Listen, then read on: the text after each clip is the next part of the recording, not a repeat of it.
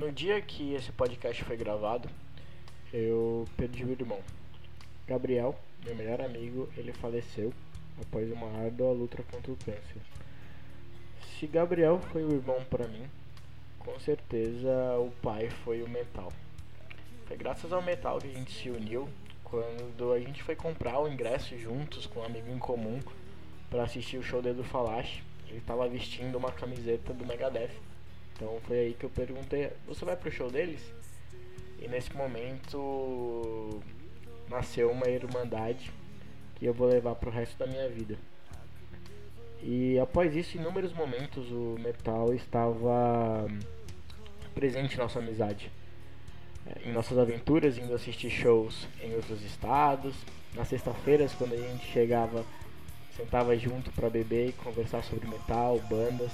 Quando a gente iria pro Vakin, é, nos churrascos que a gente fazia, nossas playlists de metal. E por último, um dos nossos, quando a gente falava sobre um dos nossos maiores sonhos, que era assistir o show do Blind Guardian juntos, que infelizmente a gente não conseguiu realizar. Esse episódio é em sua homenagem, João, onde foi contado algumas histórias sobre que a gente viveu junto então, Gabriel, eu sempre vou te amar, cara. Obrigado por tudo. Vai em paz.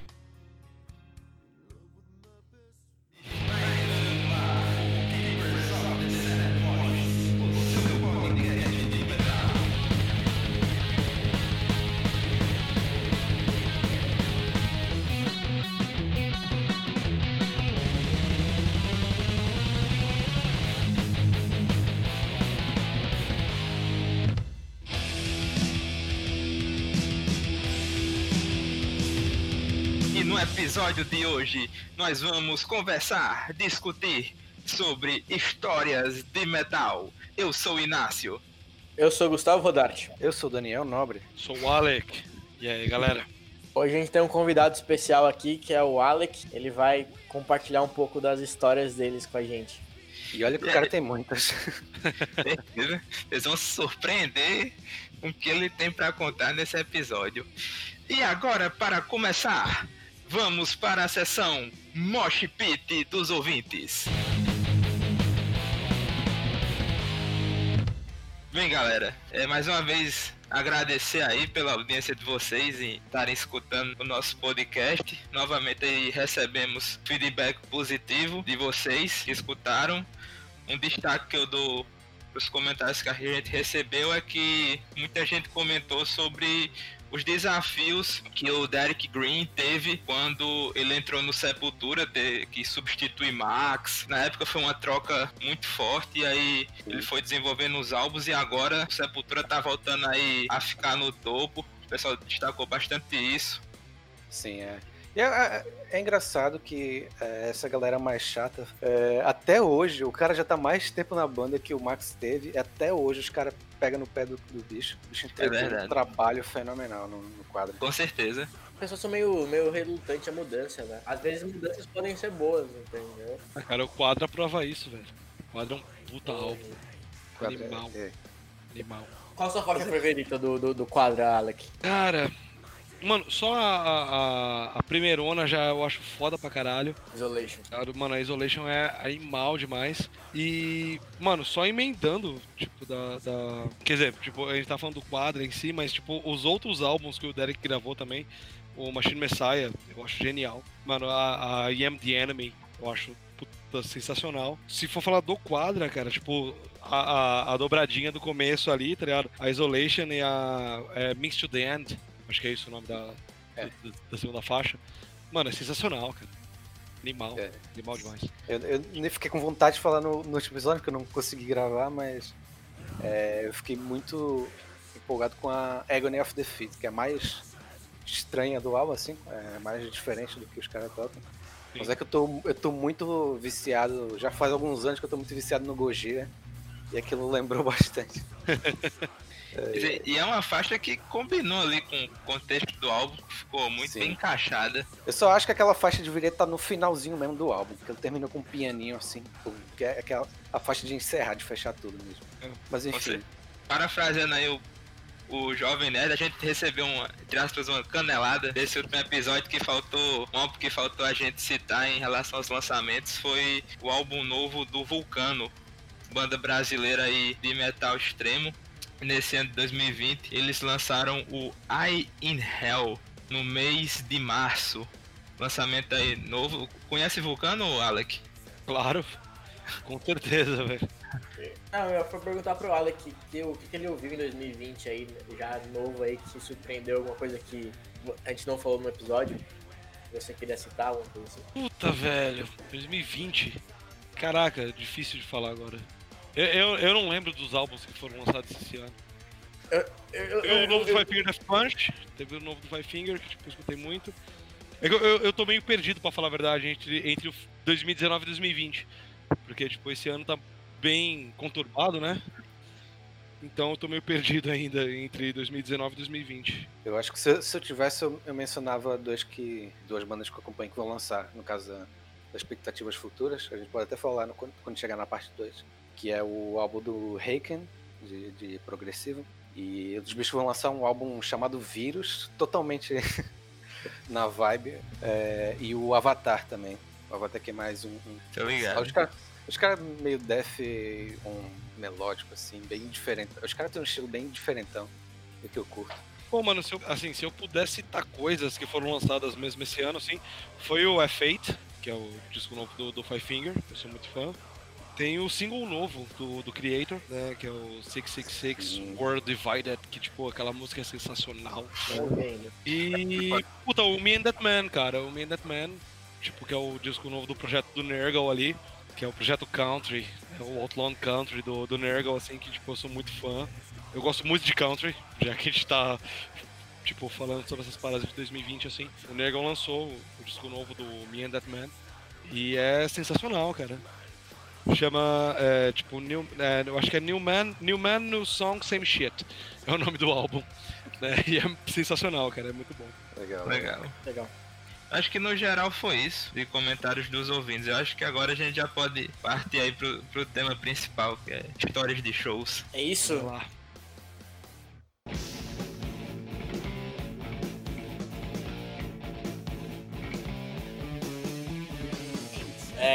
Começar acho que lendo, a gente pediu pra vocês, né, nesses nossos Hoje de manhã. sociais, mandarem, mandarem algumas histórias, né? A gente vai começar lendo as histórias de vocês sobre shows, né? Inácio, você volta com você aí. Beleza. Bem, então a, a nossa primeira história é a do Renato. Quem nos mandou foi o Renato Quadros, amigo meu, de um grupo de metal que tem na, no VK. Vou ler aqui o relato dele. Relato, assim, de certa forma, resumido sobre os primeiros shows deles. Vamos lá. Bem, meu primeiro show do Iron Maiden foi inesquecível pra mim. Porém, também foi o mais traumatizante até hoje, porque fui roubado, porque fui roubado, pisoteado e quase desmaiei por conta do calor excessivo. Eu tava quase na grade, tive que ir por trás, porque senão ia passar mal e perder o show. o show do Black Sabbath também. 90% do show vendo enquanto enfrentava uma chuva torrencial, tipo daquelas bravas mesmo. Em que a visão até meio que cega devido à água no olho. Ei, no VAC isso é comum Cheio. demais, pelo amor de Deus. Cara. Acabou de escrever um show no VAC. em época de chuva, né? 2019 que o diga, né? E, Pois é. Participar da gravação do videoclipe da Draconian Love no show do Evantage em 2016 também foi inesquecível. Foi a primeira vez que vi de perto uma banda gravar um clipe no meio da galera. Foi tipo um bônus aquele dia pro show. Olha aí, então, bem legal. Legal, legal. então, assim, realmente é até uma das nossas sessões da pauta hoje, né? Falar de perrengues, o bicho. Passei por uns bons perrengues. uns bons perrengues no Iron Maiden em, em Black Sabbath. Mas é isso aí, acho que Mas faz parte, né? Faz parte. com certeza. Aquele perrengue que você passa, enfim, a gente passa o perrengue, mas depois você lembra e ri, né? Mas vamos falar mais, mais pra frente sobre isso. Com certeza. Qual outro comentário que a gente tem? O nosso segundo relato aí foi enviado pelo Jaime Cirne, um velho conhecido meu já de muitos anos, de um show de Iron Maiden que ele foi em Fortaleza. Então vamos ao relato. É, dia 24 de março de 2016, eu fui a Fortaleza assistir o show de Iron Maiden no Castelão. Antes do show principal, duas bandas abriram o show, o The Heaven Age e o Anthrax. The Heaven Age, banda do, do filho do Steve Harris. É, consegui o ingresso da pista e meu objetivo era chegar o mais próximo possível do palco. Durante o show do The Heaven Age, eu consegui chegar a umas 5 pessoas da grade. Infelizmente não consegui me apoiar em nada, mas estava confiante que conseguiria manter minha posição. Então começou o show do Anthrax e aquela formação de show de K-pop japonês. Ai, se tornou a sucursal do inferno. Ai, os fãs do Anthrax chegaram arregaçando. Mano, foi muito isso, velho. Nossa. Vai. Esse dia foi muito foda. Esse, ei, é verdade. tava... A gente tá rindo aqui porque, curiosamente, esse show do Iron Maiden, tanto eu, quanto o Daniel, quanto o Gustavo, fomos juntos pra esse show e realmente É. rolou muito isso. Então, continuando. Os fãs do Anthrax chegaram arregaçando, forçando a passagem para a grade, jogando cerveja e empurrando. A galera, e eu incluso, que já estava na frente se segurava para não deixar a galera passar, e até então estava conseguindo manter minha posição em um cabo de guerra muito doido. Aí um cara grita, para baixar os cacetetes poser, e começou uma maré de pessoas. Tá que não sou muito alto, 1,70, mas estava sendo levantado e não conseguia colocar os pés no chão. Só conseguia me... não conseguia me segurar em outros caras lá. Comecei a socar pessoas para abrir espaço e tudo se tornou uma confusão. Até o momento em que, em um desses momentos, que não coloquei um dos pés no chão, alguém pisa e consegue tirar meu tênis. É, Eu, sa- eu sabia que se abaixasse estaria morto. Vi meu tênis longe. Quando tentei me aproximar, o cara chutou para mais longe. Nesse deslocamento, pisaram no outro calcanhar e conseguiram tirar o outro. Para fechar, depois de levar muita pancada, estar encharcado de cerveja, suor e descalço contra pessoas de coturnos, vi que não valia a pena isso tudo e fui 5 metros para trás. Acabou que vi o show com o mesmo nível de detalhes que tinha antes, sem problemas. Lição que fica é que se colar na grade, provavelmente não vale a pena. PS, eu apanhei tanto que os celulares que estavam no bolso quebraram, perdi os tênis e fiz uma viagem de 10 horas de volta para casa, parecendo, parecendo indigente. Caralho. Ei, Ei, É, esse pesado. Iron Maiden 2016 no Castelão. É, é, essa foi, tipo, que dia, mano? Acho que contextualizando aqui, como o Inácio já falou, é, eu, Inácio, Daniel, né? E mais dois amigos nossos, André e Henrique. A gente saiu Isso. de Natal, fomos pra, pra Fortaleza pra ver Iron Maiden em 2016, né? É, pra mim, esse é um dos shows mais especiais que eu tenho. Porque foi o meu primeiro show, né? Já, já entrando na, na própria pauta, esse foi o meu primeiro show de, de metal. Foi ali que eu realmente falei, é isso. Eu sou apaixonado por essa porra aqui, que é metal. E, cara, começou na fila, né, velho? A gente chegou, tipo, o quê? Umas duas horas da tarde lá? Era mais Ei, ou menos isso? caralho. A gente, ficou, a gente ficou muito tempo na fila pra, pra tentar pegar um lugar bom na frente. E uma tarde inteira. Foi a tarde inteira, basicamente. E outra coisa, fila de show de metal é um negócio muito foda. Porque, tipo, você conhece pessoas, tá ligado? Você conversa, tá ligado? Você sempre. Eu, quando você tá sozinho, sempre arruma alguém na, na fila ali, conhecendo. Assim. Era duas horas. Fortaleza, sei lá, 45 graus, assim, na sua Todo mundo de cabeça. preto. Todo mundo de preto, assim. né? E o pior, o pior que foi. é, é, eu, eu cometi um erro que foi, que foi. Nunca mais cometi mais nenhum show, mas foi o do Iron Maiden pra aprender, que foi o primeiro grande. Que foi não me alimentar direito antes do show. Que a gente ficou naquela fila tempo pra caralho, sem beber água direito, nem comer direito, só com umas porcaria. E meu amigo, aquilo teve, teve Eu repercussão. nem, eu, eu- eu nem lembro o que eu comi naquela, naquele dia. Eu lembro que eu tava Bicho, bebendo a gente- na, na- na fila. A gente ficou só nos salgadinhos bosta, assim, que pegou, passou no mercado pra comprar. Foi um negócio mó, mó aleatório, assim. E ficou A gente almoçou bem aqui.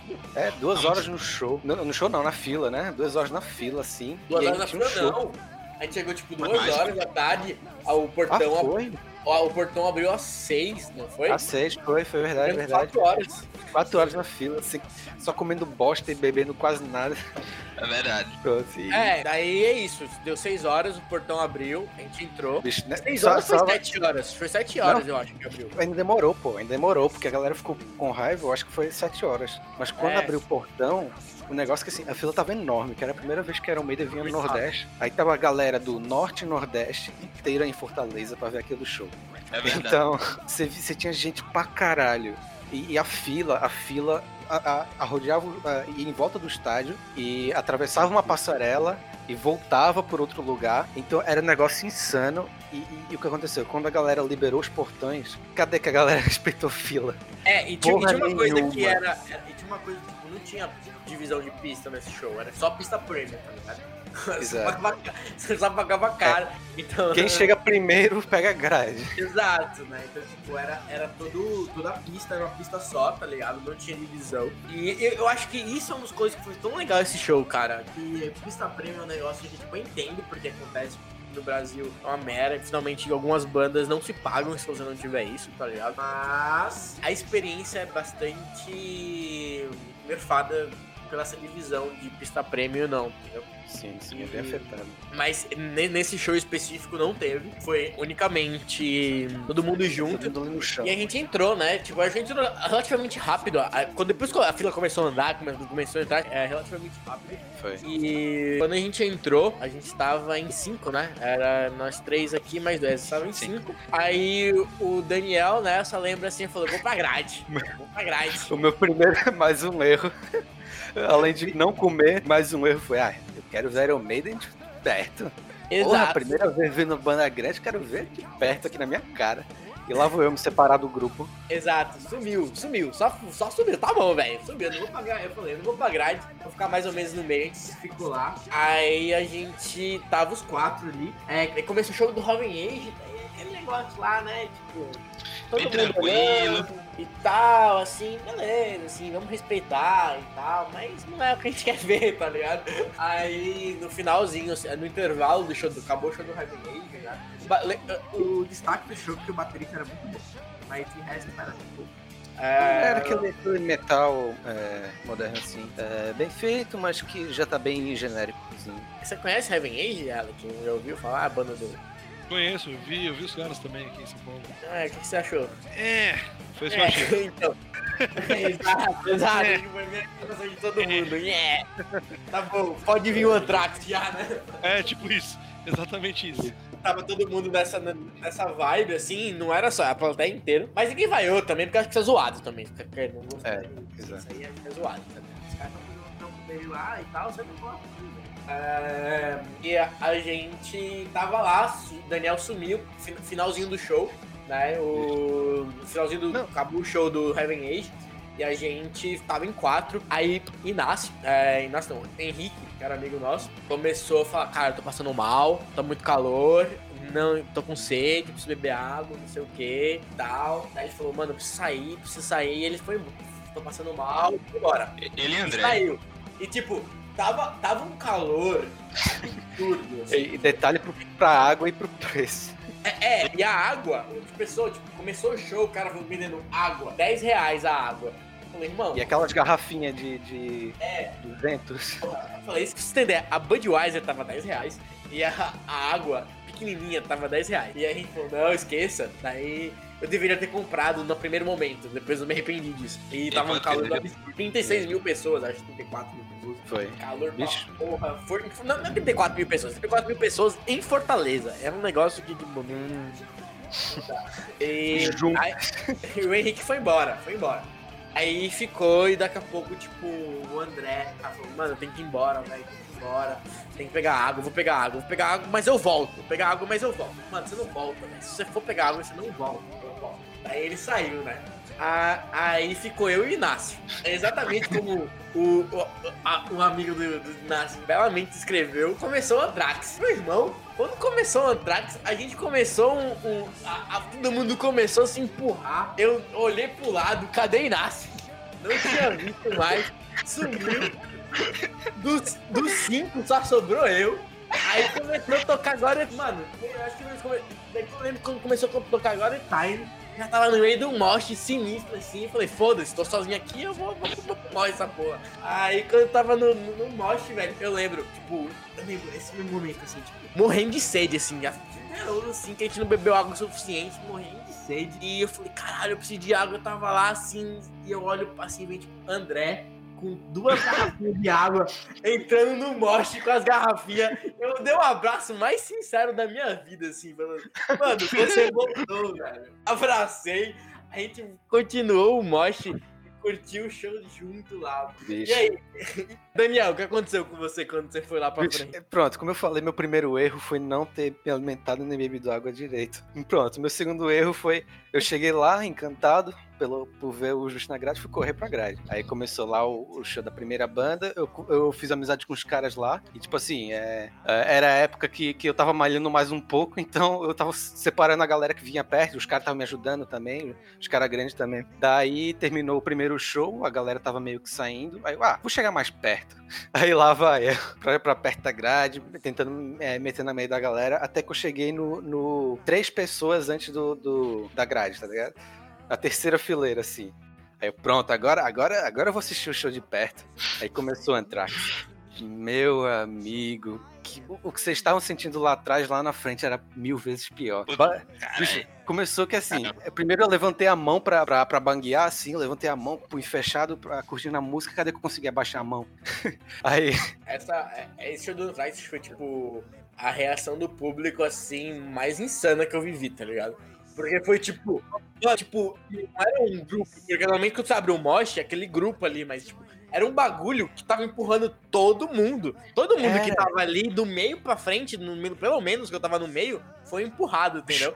era imoral, a galera, a galera empurrava pra um lado. Vários. Mesmo antes, pô, antes de começar o show, já começou a, a, fazer a panela de pressão. Tipo, quando Scottinha chegou e tocou o primeiro acorde de Corina Moshi, a gente já tava, no, já tava numa panelazinha de pressão, começando a esquentar. Aí foi nessa hora que, que eu acabei desaparecendo. O que, é que aconteceu? Eu, eu, tava, eu tava atrás de, de Gustavo e de Henrique. Gustavo, você se lembra que já tinha Henrique. vazado já, só tava eu e você nesse momento. Ah, Tava sim, sim. você. Eu só sei que começaram a en- a entrar uns caras na nossa frente, a coisa começou a apertar, e começou a apertar, eu peguei e fu- fui indo pra trás, sabe? Aí eu fui indo pra trás, indo pra trás, indo pra trás, E eu fui pra frente. Eu tava indo. E nós tava voltando, eu tava voando embora pro mosh. É, bicho. Sim. Eu, eu acabei ficando no, no meio do show, ficando no meio do, da quadra ali do, do campo de Sim. futebol, né? Pois é.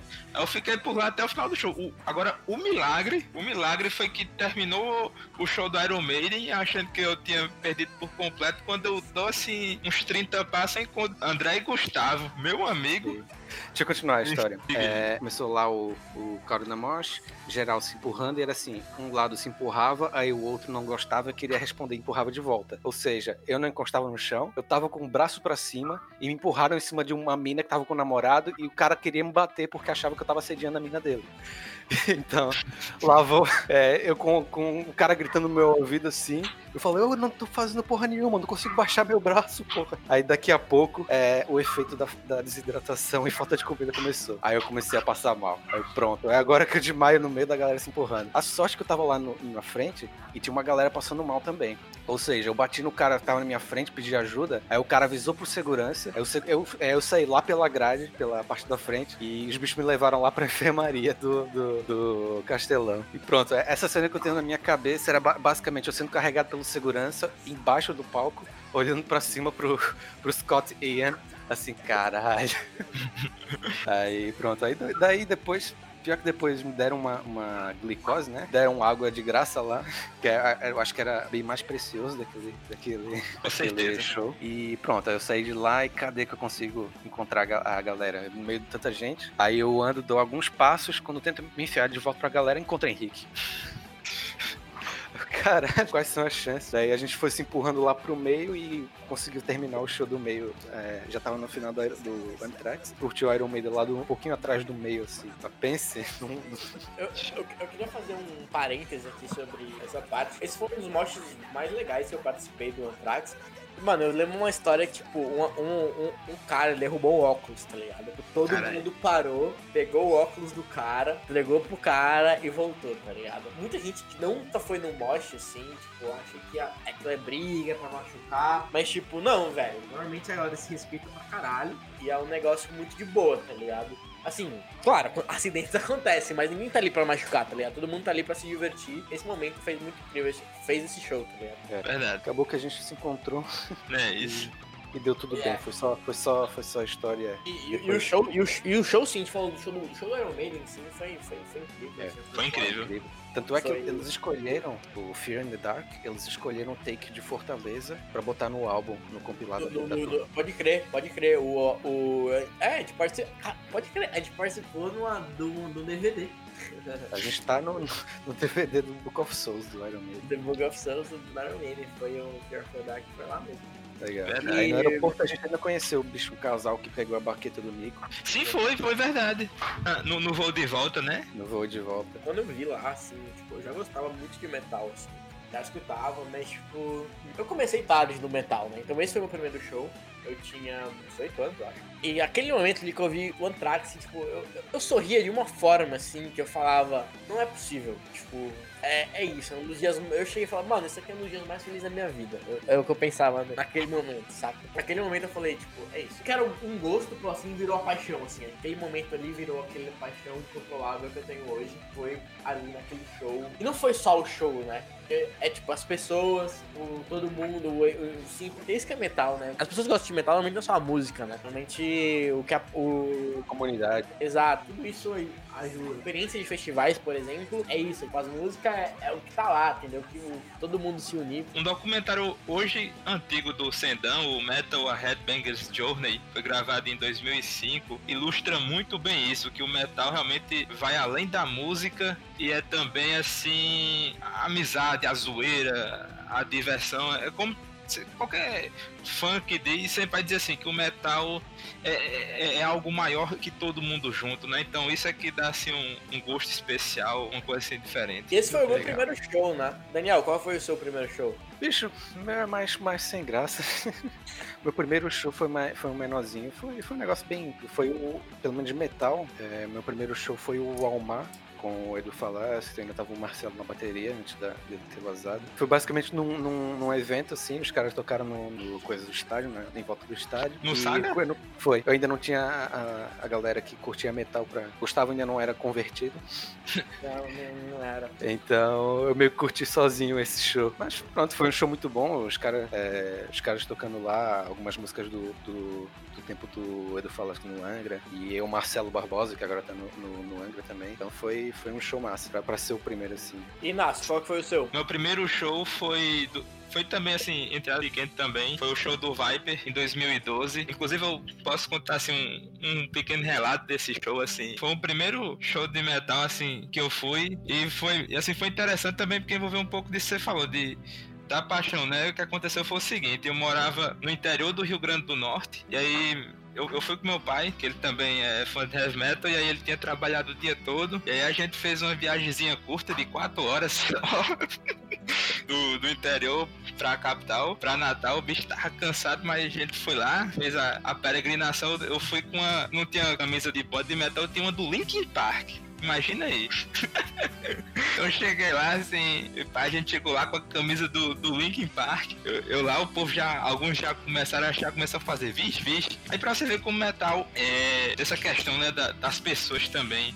A gente chegou lá, a gente encontrou um- uns conhecidos de pai, a gente começa a conversar, começa a começar a fazer amizade lá com o pessoal, com os velhos conhecidos. E aí foram quatro. Nesse show do Viper, foi uma turnê de reunião, foram quatro bandas. É, começou com Comando Etílico, depois foi Endless Fate, se não me engano, banda de Natal, depois foi Dark Side e por último o Viper. Eu sei que, te- inclusive, o Dark Side, banda cearense de thrash metal, muito boa, recomendo. Aí terminou o Dark Side, eu tava assim, só a papa, de cansado, sono, pai nem se fala, coitado. Mas assim, quando começou o show do Viper, aconteceu assim algo mágico. Assim, de repente, todas as minhas energias voltaram, fiquei assim 100, 110%. De fato, assim, pra mim, primeiro show de heavy metal mesmo, então eu, eu curti demais, é um dos shows mais memoráveis que eu tenho. Acho que assim como Gustavo e Daniel também, né, com seus primeiros shows, assim, aquela coisa memorável, primeira vez, aquela experiência, pra mim também esse primeiro show foi uma experiência muito marcante. Bom, mano. E, e, bom. e, e, e pai foi um herói, viu, nesse dia, porque tá- nós dois tava só papo, no outro dia foi tenso. Deve ter sido muito legal, mano. Você vivenciar esse momento com o seu pai.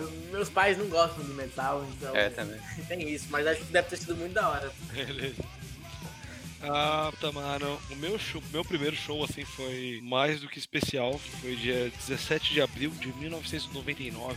É, né? No Autódromo de Interlagos. Foi o Kiss, na Cycle Cycles Tour. Com a abertura do Rammstein. Eita! Mano, e tipo, o foda era que, tipo, hoje eu gosto de Rammstein, né, mano? Eu conheço e gosto e tal. E na época era tipo, que bosta é essa? Sabe? Eu não, tipo, eu não, eu- desculpa, eu não ouvi. Mano, Era a gente- Rammstein com quem? Kiss? Isso.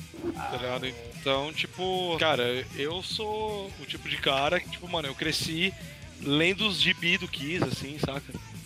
Manja, tipo, porque eu, ah, todo mundo já sabe, né? Que o Kiss é, tipo, os caras são os reis da, da, da- do merchandise e tal, né? E tudo mais. E eu gostava, eu sempre gostei pra cara do Kiss, assim. Desde moleque, minha mãe é muito fã de Kiss e tal. E, mano, quando eu vi os caras, assim, a primeira vez, foi aquele mesmo esquema. Tipo, vai, você pega a molecada de hoje, tipo, sei lá, mano, eu tô vendo o Superman na minha frente, sabe? Tô vendo o Iron Man na minha frente. Tipo, é os caras, tipo, que não existem, entre aspas, saca? Tipo, são super-heróis, assim. Né? Então era aquele sentimento, cara. Eu tinha, porra, eu tinha 13, 13 pra 14, né? E você vendo, tipo, na sua frente, assim, cara, os caras que são os heróis da sua vida, assim. E você foi com quem esse show? Sozinho, velho. Sozinho, mano. Caralho. Sozinho. 13 anos. Sozinho. E, mano, e você tava falando do show do Maiden e tal. Ah, chegamos quatro horas antes. Cara, o show do Kiss foi, no, foi na sexta, eu cheguei lá, tipo, era quinta-feira à noite. Cara, Fui o primeiro da fila, tá ligado? Tipo, Tu dormiu na fila, cara? hein? Porra, dormi na fila, tomei banho gelado em posto de gasolina e os caras quatro. E, puta, foi especial pra caralho, cara. Tipo, mano, foi sensacional, assim, cara. Né, Tipo, mano, vocês estavam falando só um, só um adendo aqui, tipo, tudo bem que não é o primeiro show, mas como vocês estavam falando do Maiden, o meu primeiro do Maiden foi o Rock in Rio, né, cara? Então, Qual é, né? foi 2001. É, acho que o primeiro, o primeiro do Maiden também acho que é um bom ponto, né, mano? O Maiden é. Sim. muito foda. Puta, mano. Era. Mano, eu, eu lembro que eu, que eu dormi na, na, na frente de uma loja chamada Animal Records, que é tipo. Basicamente dormir, né? Tipo, aqui na, na galeria do rock, pra pegar o, o Big World quando saiu. Tipo, aquela edição da hora e tal. Tipo, saiu uma edição diferentona. E eu, tipo, fiquei. Meio que madruguei na fila pra comprar o CD, tá ligado? Né? E depois de alguns meses, o Maiden veio pro Brasil com um anúncio, né, do Rock in Rio. né, Era o Rock in Rio 3 na época, em 2001. Tipo, caralho, eu vou ver o Bruce Dixon, saca? O Bruce, foda-se. Mano, É. se vocês não tiverem mais nenhum relato, eu já consigo até dar um link pra gente aqui, tipo, a gente tá falando de primeiros shows, e já emendar nos nossos perrengues, assim, cara, porque, tipo, o show do Kiss em 99 foi um puta de um perrengue do caralho, né? Se, se não Queria só- mais falar... Fala aí, fala aí, velho. Eu só. É. Essa sensação que você falou, né? Que tipo. Da, da pessoa, tipo, imagina a pessoa que, que é fã da Marvel e vê o Iron Man, vê o Superman, Aham. e de repente ela. Eu tive essa sensação e com certeza é, Daniel e Gustavo também tiveram quando viram assim o Iron Maiden entrando no palco e o Bruce Dixon entrando no palco. É tipo assim, uma coisa inacreditável, assim, de repente você tá lá, você fica assim, sem palavras, assim. É, eu entendo bem, cara. Eu entendo muito bem essa, essa sensação aí, tá ligado? Porque foi, foi tipo a mesma sensação que eu, que eu tive quando eu vi o Ed. Sabe? Tipo, mano, o Maiden, ok. Mas, tipo, você vê o Ed, tipo, no palco andando, você fala. Caralho, ele existe. Mano, você já, você já é velho, sabe? Você já sabe, tipo, você tem noção de realidade. Você vê o Ed Hunter em cima do palco, você fala, caralho, ele existe. Sabe? Tipo, é uma coisa louca assim, mano. Né? Tipo, o show do Maiden é uma coisa sensacional, assim. Tipo, o, o show do Maiden não é show, cara, é espetáculo, é diferente. Saca? Ah, ah, é isso, velho. É, foi- tipo, eu saí do show falando. Cara, o show do Maiden não é som. Não é só áudio, né? Não é só assim, mano, é tipo audiovisual, velho. O que Sim. esses caras Não. fazem assim, tipo. É absurdo, é absurdo, é absurdo. Exato. Sim. A gente pode emendar aqui com os perrengues, cara. Pode, pode. Vai lá, vai Mano. lá. Show do Kiss em 99, cara. Foi a noite mais fria do ano em 99. Show do Kiss. Tava batendo tipo 2 graus em São Paulo. Caralho. Você na rua, né? Essa é os Moleque perrengues. de- Mano, pra um moleque de 13 anos. Pra um moleque de 13 anos no meio da rua. Aham. No meio de Interlagos, tá ligado? E eu moro longe de Interlagos, tá ligado? Eu tava, eu tava com, tipo, três camisetas, as três do Kiss, um moletom e uma jaqueta. Tá ligado? né? E, mano, foi uma coisa sensacional. Porém, durante a semana tinha chovido. Quando você entrava no, no Autódromo de Interlagos, tinha, tipo, uma ladeira pra você descer, pra você chegar até a, o- a parte do palco. E essa ladeira, é de grama. Então, tipo, a consequência foi, eu cheguei até a grade do show, né? Foi meu primeiro show e eu peguei grade. Eu cheguei, tipo, com lama no peito, Cara, tá ligado? Mano, foi uma coisa sensacional, assim, tá? Você fala, caralho. Você vê, tipo, mano, eu- na época eu via, tipo, os shows do Kiss em VHS, assim e tal. VHS, eu sou velho pra caralho. É... Mano, você via, assim, aquela, aquela galera correndo pra, pra, pra, pra, pra grade do Kiss, tipo, com aquele, aquele plastic floor, sabe? Aquela coisa bonita. E aqui no Brasil não era, sabe? E tipo, mano, você chegar tipo na grade do bagulho, tipo, tá com lama até seu peito, assim. Você fala, caralho, mas foda-se, vale a pena. Sabe? Quando eu cheguei em casa, eu juro, eu juro. Tinha lama na minha cueca. Como chegou, eu não sei. Não. cara. Mano, chuva, chuva eu acho que é o pior perrengue que a gente pode passar em relação a show, cara. Isso eu lembro em 2004, no, no show do Nightwish, 2004, na Once Tour, que foi na Via Funchal. Choveu pra caralho. Mano, e todo mundo com maior medo, porque, tipo, os ingressos iam molhar, né, mano? Aham. Puta que pariu, cara, foi foda. Isso eu não tô nem contando, tipo, festival, né? Tipo, Wacken e tal, que, puta, chover é... Você tem mais algum outro perrengue que você queria. que Você fala, puta, isso é. Cara, mano, teve o show, ó, teve o show do Hammerfall na época que era no Olímpia. Esse perrengue não foi nem, nem comigo, pra falar a verdade. Foi tipo um perrengue com um amigo meu que tava me acompanhando. Tipo, eu tenho um camarada meu que ele é muito cabeçudo, tá ligado? Muito. Muito tipo pra caralho, tá ligado? Ah, que foi um perrengue que a gente passou no show do Hammerfall, na Crimson Thunder Tour, que foi no Olímpia. E esse, e esse perrengue ele se repetiu na Red Crew Death Roll Tour do, do Children of Bottom, que também foi no Olímpia, com esse mesmo camarada. Mano, a gente também madrugou na fila, eu tenho essa, essa mania, né, de madrugar em filas e tal, eu gosto de estar de tá lá e tal. E, tipo, mano, esse meu camarada, tipo, ele, puta, mano, a gente madrugou e tal, tipo, era sexta-feira de tarde, a gente tava na fila e o show era sábado de noite, né? A gente lá e tal. Sábado de manhã ele, cara, eu vou ali no posto comprar um bagulho pra gente comer, beleza? Você espera aí na fila. Eu falei, tá bom. Ele foi até o posto de gasolina, comprou, tipo, água e tal, uns negócios, salgadinho, essas porcarias, né? Voltou pra, voltou pra fila, branco, assim, ele. Mano, fudeu. Eu falei, mano, o que que foi? Ele, velho, eu perdi meu ingresso. Eu falei, como assim perdeu o ingresso, mano? Ele, mano, não tá aqui, que não sei o que lá, e bababá, e não, não sei o que lá, né, né. Eu falei, mano, você esqueceu essa porra em casa. Ele, não, não esqueci. Eu falei, mano, você esqueceu essa porra em casa. Como que você vai perder o ingresso? Você tava dentro da sua carteira, como que você vai perder o ingresso? Não, que não sei o que lá, blá, blá, blá, blá. A mãe dele chegou do nada, tipo, na fila, assim, no Hammerfall. Falou, ah, você esqueceu o ingresso e entregou o ingresso pra ele. Nossa. Beleza. Até aí, ok. Show do Children of Bottom. Eu dormi na casa dele, tá ligado? Pra gente ir pro show. Chegou lá tal. Na época não tinha Uber, porra, a gente pegou um táxi. Tinha um, um ponto de táxi, ah, tipo, duas ruas abaixo da onde ele morava. Né? Ele morava perto da Paulista ali e o Olímpia era na Lapa.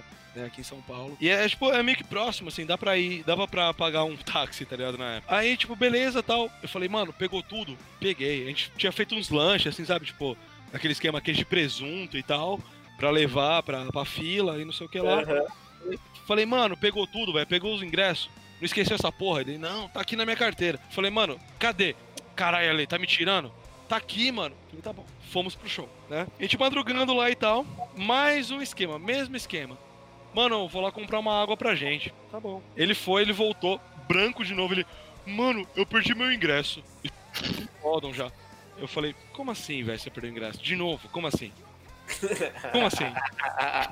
Ele olhou pra minha cara, eu falei, mano, aonde você deixou o ingresso? Não, mano, eu tinha deixado em cima da, da, da minha escrivaninha ali em casa. Eu falei, velho, tá lá.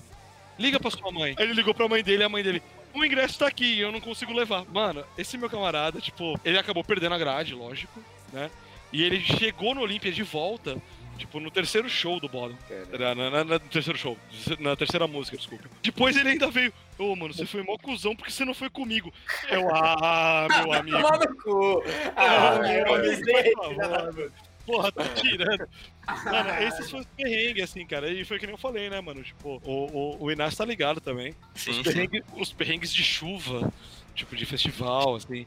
Acaba Mas- sendo um perrengue e não sendo, né, mano? Tipo, a gente se diverte, a gente se joga na lama. É, mas perrengue assim é foda. Perrengue assim, você perder É.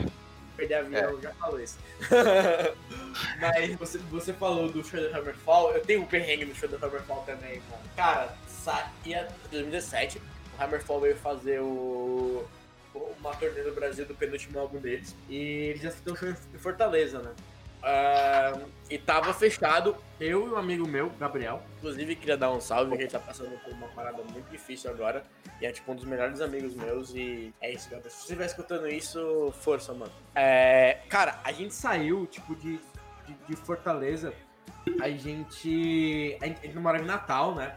E a gente queria, mano, show, show do Hammerfall, show do Hammerfall. A gente fechou e a gente já tinha, tipo, um cara que fazia caravana, fazia esse translado do, de, de Natal pra Fortaleza, né? E a gente fechou e tal. E, e nesse meio tempo, anunciaram o show do Sepultura em São Paulo. São Paulo, desculpa. Em Natal. E, e inclusive Daniel ia também comigo. E o show ia ser tipo. É, um dia antes do. Ia ser um dia antes do show do Hammerfall. E eu falei, mano, é isso, velho. Eu vou emendar um show no outro, tá ligado? Vou pro show do Sepultura. E o cara queria fazer, tipo, um- uma puta. Ele queria fazer um festival, alugou o Arena das Dunas lá, uma Cara, botar o Sepultura. Era na época do Mashima Sai. Eu tava tipo, mano, eu tinha escutado o Mashima Sai. Eu falei, mano, eu quero ver isso. E eu queria muito ir, né? E Foi eu e o Daniel, a gente comprou ingresso. Foi. Acabou que os caras cancelaram, né, mano? Tipo, os caras não. Acabou que assim, o cara, o cara, eu acho que ele sonhou demais, o produtor, e achou que teria público para, para eh, pelo menos pagar eh, de volta para lucrar em cima de um estádio de futebol no Natal, no meio do Nordeste que, que reina o forró. Ele achou que a galera ia, ia encher um estádio, então aconteceu que não foi. Pouca gente comprou ingresso, eu acho que por, por isso o cara não conseguiu pagar eh, as coisas e cancelou, assim. Pior que o bicho mó, mó é, caloteiro, assim, quase que não entrega, não devolve o dinheiro, teve que. É, o baterista da minha banda também tá, ia pro show, aí o bicho entrou em contato com o advogado já. Foi uma merda, a gente pensando já em entrar em processo em conjunto assim. Aí o cara cedeu e devolveu o dinheiro.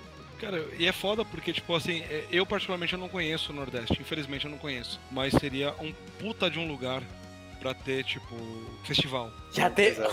é, né? O Open Air que diga, né? Que deu errado. É, então, não, mas tipo assim, que era, mano, que nem o Metal Open Air, cara. Tinha tudo pra ser bom. Tinha tudo mano. pra ser do caralho, assim, tá ligado? E... Você chegou, você chegou, você não foi, né? Aí você chegou a pensar, cogitar aí na época? Cara, eu cogitei porque o Volbeat, tipo, tinha, tinha confirmado, tá ligado?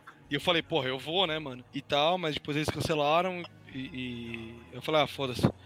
Então nem cheguei aí. Mas eu tive conhecido, assim, não, vou- não vou nem falar amigos, mas conhecidos que foram.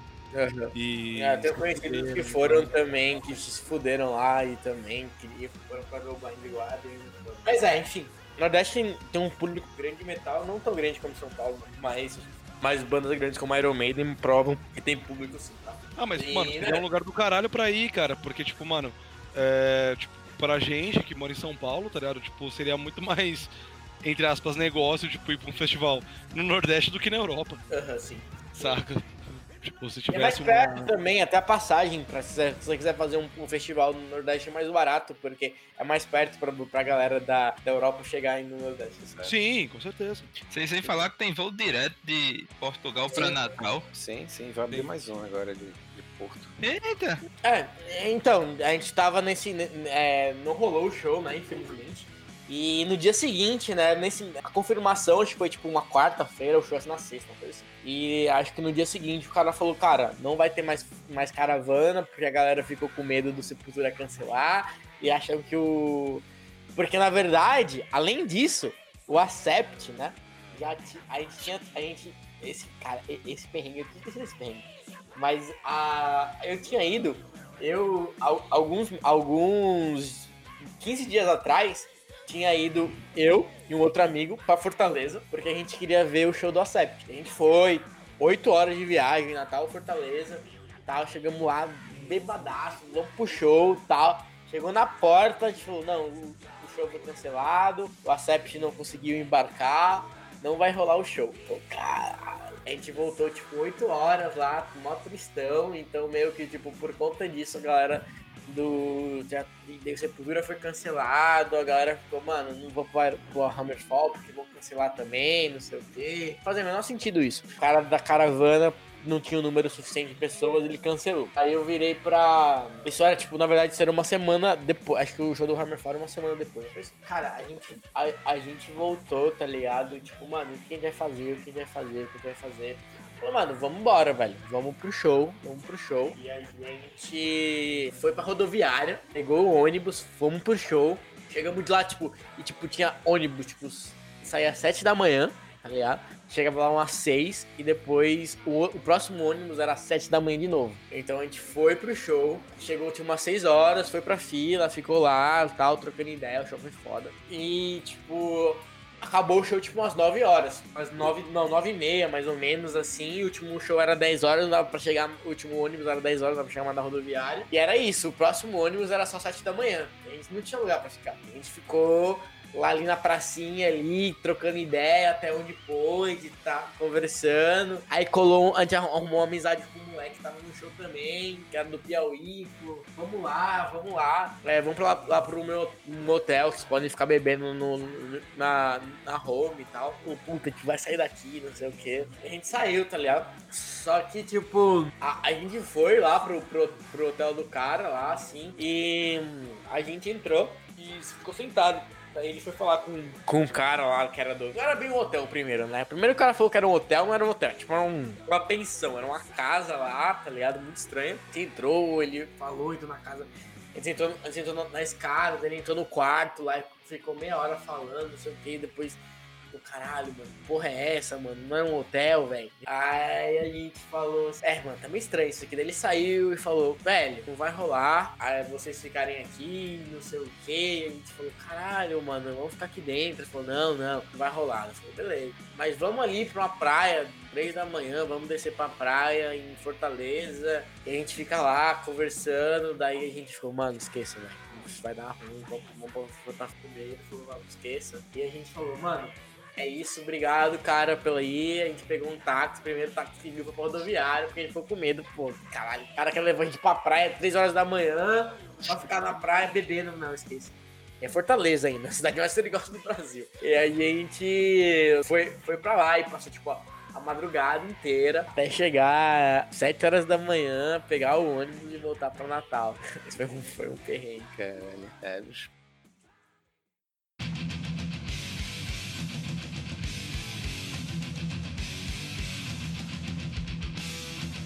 É, então, tem mais um perrengue que a gente.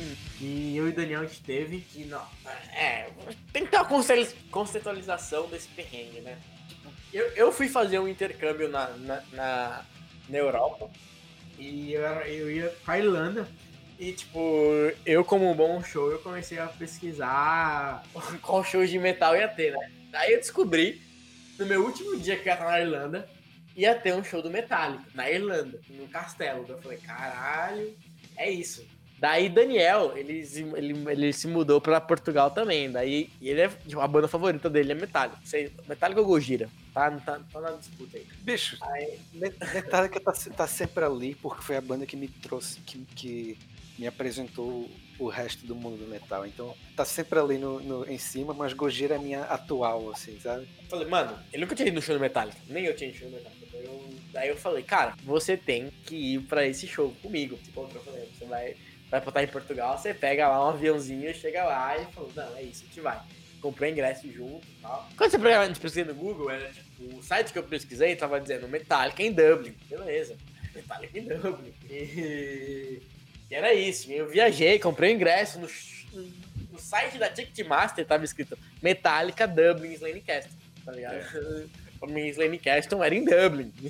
É isso. E eu fui pro intercâmbio e tal. Eu lembro que eu tava no pub, bebendo, assim. Falei, pô, eu vou pro Metallica, no show em Dublin e tal. Daí o cara falou, ah, então, mas você sabe que o show do Metallica não é em Dublin, né? É, é pós-Dublin, assim. Eu falei, não, como assim? É, então, é tipo uns 40 quilômetros depois de Dublin ou mais. Caralho, mano, como assim, mano? Tá escrito no site, ele falou. É, então, é no Slane e tal, eu vou acampar lá, vou mais cedo pra acampar, passar alguns dias lá, porque é bem longe. Daí eu já cheguei, caralho, fudeu. Daí eu cheguei pra Daniel e falei, mano, Daniel, mano, o show não é em Dublin, fudeu. É. Aí eu falei, qual é o nosso plano? Eu falei, mano, vamos alugar um carro, velho. Vamos alugar um é. carro e a gente vai. E pior que eu tava, e... eu tava crente, pô. Eu tava crente que também ia ser em Dublin, porque todo ano não se tava dizendo Dublin. Aí pronto, cadê, cadê, cadê Sim, Slane? Dublin, o site tava escrito, tipo, Metallica Dublin Slane Castle. Eu, eu posso é. fazer um, um rápido parênteses? Ah, um, festival, um, fest, um festival que eu fui ano passado que o Alec também já foi, é o Rock Fest Barcelona. Aí você olha para esse nome e diz, bem, esse festival acontece em Barcelona. O que, graças a Deus, eu, o que eu descobri bem mais cedo é que não é em Barcelona. Não é em Barcelona. é numa cidade que fica a 30 quilômetros de Barcelona, chamada Santa Coloma de Gramelé. Assim, é. Ainda bem que, no meu caso, tive um pouco mais de sorte, eu descobri isso há tempo, então consegui me organizar, consegui me organizar. Mas e aí deu certo, mas assim, na Europa, esse, eu, ve, eu tô vendo que esse tipo de coisa é realmente comum. Tipo, você pensa que vai acontecer assim num grande centro, mas, mas na verdade acontece no meio do nada, mas para você chegar lá, você tem que botar o nome de um grande centro pra galera se guiar. Mas é isso aí. É, E eu, eu pesquisei, mano, e eu só mano, eu descobri porque eu tava na conversa de bar, bebendo, eu falei, mano, Metallica e tal, nossa, assim eu falei, descobriu. Aí a gente falou, mano, vamos alugar um carro. Eu falei, mano, daí olhei um preço lá, tipo, carro, mano. Isso, um, um, um, um, hatch aqui, tipo, 7 dólares o dia. Eu falei, foda-se, vou alugar um carro, tá ligado? Aí. Só eu tinha, tenho carteira, tinha carteira. É, só, só o Daniel tem carteira. O Daniel, é isso. E eu fiquei o caminho. Eu fiquei com um mau medo. De, eu nunca dirigi um carro. Né? Na Irlanda é que nem a Inglaterra. É, é. é invertido. Eu nunca tinha dirigido porra, um carro medo de. É, mas você não falou isso. Você não falou isso pra mim antes, né? Você falou no dia aí. Né? você não ficou com medo. Você lembrou disso todo dia. Foi, Daniel, a gente vai. Vamos alugar um carro? Você dirige? Dirige. E, e, era isso, era meu último dia, porque, tipo, o show era dia 8, no dia 9, às, tipo, às, às 5 e meia da manhã, eu tinha que estar embarcando pro Brasil, pra voltar pra. É isso. Aí, e a gente ia. Eu falei, mano, você dirige? Dirijo. Beleza, chegamos lá. É, passamos, fizemos um pré e tal, acordamos, saí do meu rosto. Eu coloquei a, a minha mala maior no locket, tinha no rosto. Meu, tinha outra mochila, tinha duas, tinha outra mochila grande, uma malinha. Eu falei, ah, mano, eu vou levar essa daqui que eu não quero pagar 7 euros. Economia idiota que eu fiz. É. Não quero pagar 7 euros nesse daqui, eu vou, vou, vou carregar lá e vou deixar no porta-mala. É isso. Daí vai eu carregando uma mochila de, de 60 litros nas costas, uns 2 km, porque a gente também não queria gastar, a gente veio andando só. a gente foi andando até o lugar, o lugar mais próximo de alugar carro, né? Tá, e tal, andando, uns 2,5 km e meio, pá, com a malinha. Chegamos lá, fila, todo mundo que tava no lá era Metallica. E Dublin, nesse momento, que para cada 10 pessoas, 4 pessoas estavam com a camisa do Metallica. e a gente foi, chegamos lá, tal, é, pegamos uma fila, demorou um pouco, chegou lá. O cara falou assim, é, beleza, que vai ser o motorista, o Daniel mostrou assim e tal. Cartão de crédito, daí eu peguei o meu cartão de crédito e mostrei. Aí tem que ser do motorista. Cadê que eu tenho um cartão de crédito? Aí eu olhei pra Daniel, eu não, não tinha cartão de crédito, daí eu falei, amigo, você tem que ajudar a gente e tal. Ele falou, não, tem que ser do motorista, se o motorista não tiver cartão de crédito, não vai. Aí ele falou, caralho, fudeu, não saiu, não vai dar, tem, implorou lá, o cara não dá. Saiu, mano, fudeu, velho. Como é que a gente vai chegar, velho? A parada é 40 km daqui, mano. Aí falou, e eu com a, e eu com a mochila gigante nos, nas costas. Falei, mano, aí outra ideia errada. Vamos. Vamos deixar as o malas no meu falou, rosto. Vamos deixar no meu rosto, que é aqui perto. Eu falei, ah, vamos lá. A gente foi andando e tal. A gente passou pela, pelas catedrais, tirou umas fotos e tal. Aí parou pra comer. A gente parou pra comer no momento lá. A gente olhou pro cara assim e falou: Mano, como é que. Mano, você precisa chegar lá. Como assim? Ele falou: Mano, tem um ônibus, velho. Falou, mano, caralho, o ônibus é foda. Tipo, vai de ônibus, como é que a gente volta? Porque o show vai acabar, sei lá que horas, como é que a gente vai voltar de lá? E, e o pior é que tinha, tipo, um, um- eu tinha recebido um e-mail de um translado alguns dias atrás que ia ter. Você pagava, tipo, 40 euros, você ia e voltava. E do, do show. Ele falou, ah, a gente vai ver aí, mano.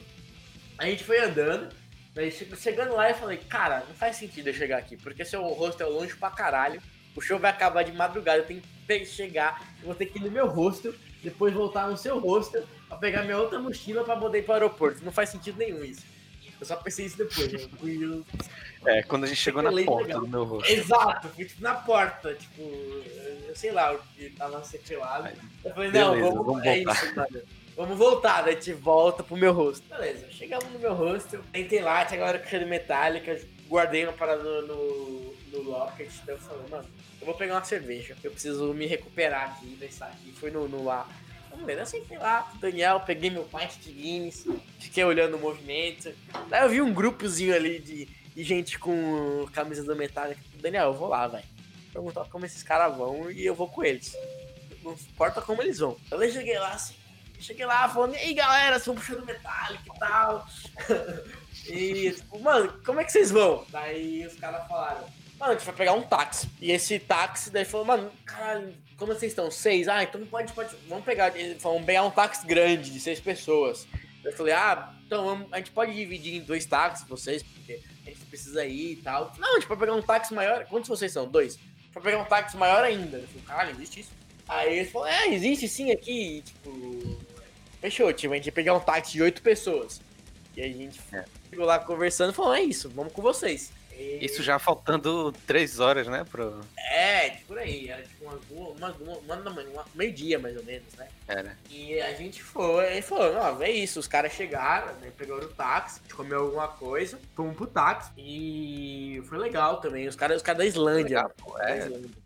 Tipo, batendo papo com os caras, os bichos tudo islandeses, contando a história do. do, É, falando que na Islândia não podia beber cerveja, não sei o quê.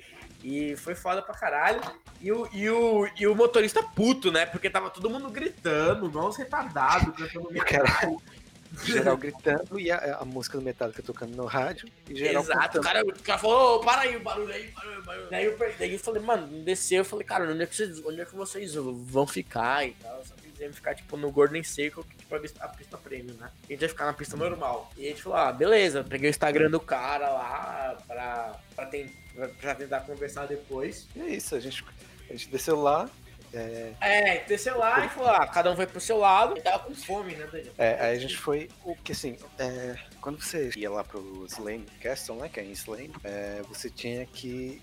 É, você pensou que, ah, vou pegar o ônibus, vou, vou- o carro e vamos parar lá no estacionamento e, e andando lá, que deve ser sendo um pouquinho pra chegar numa coisa. Porra nenhuma. Fica basicamente um quilômetro e pouquinho antes. Era tudo fechado, não podia entrar carro. Então.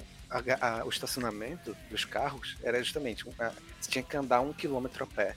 Um, acho que até mais. Uns 40 minutos que a gente andou. E, e a sorte foi que. é, acabou que a gente tava na, na, na, na fila do hambúrguer. A gente foi comer antes de, de vazar, de, de ir pro show, pra não seguir o mesmo erro do Iron Maiden. O que aconteceu é que a gente conversando em, em português mesmo, aí o cara de trás, daqui a pouco o cara de trás, ah, esses caras da frente são brasileiros.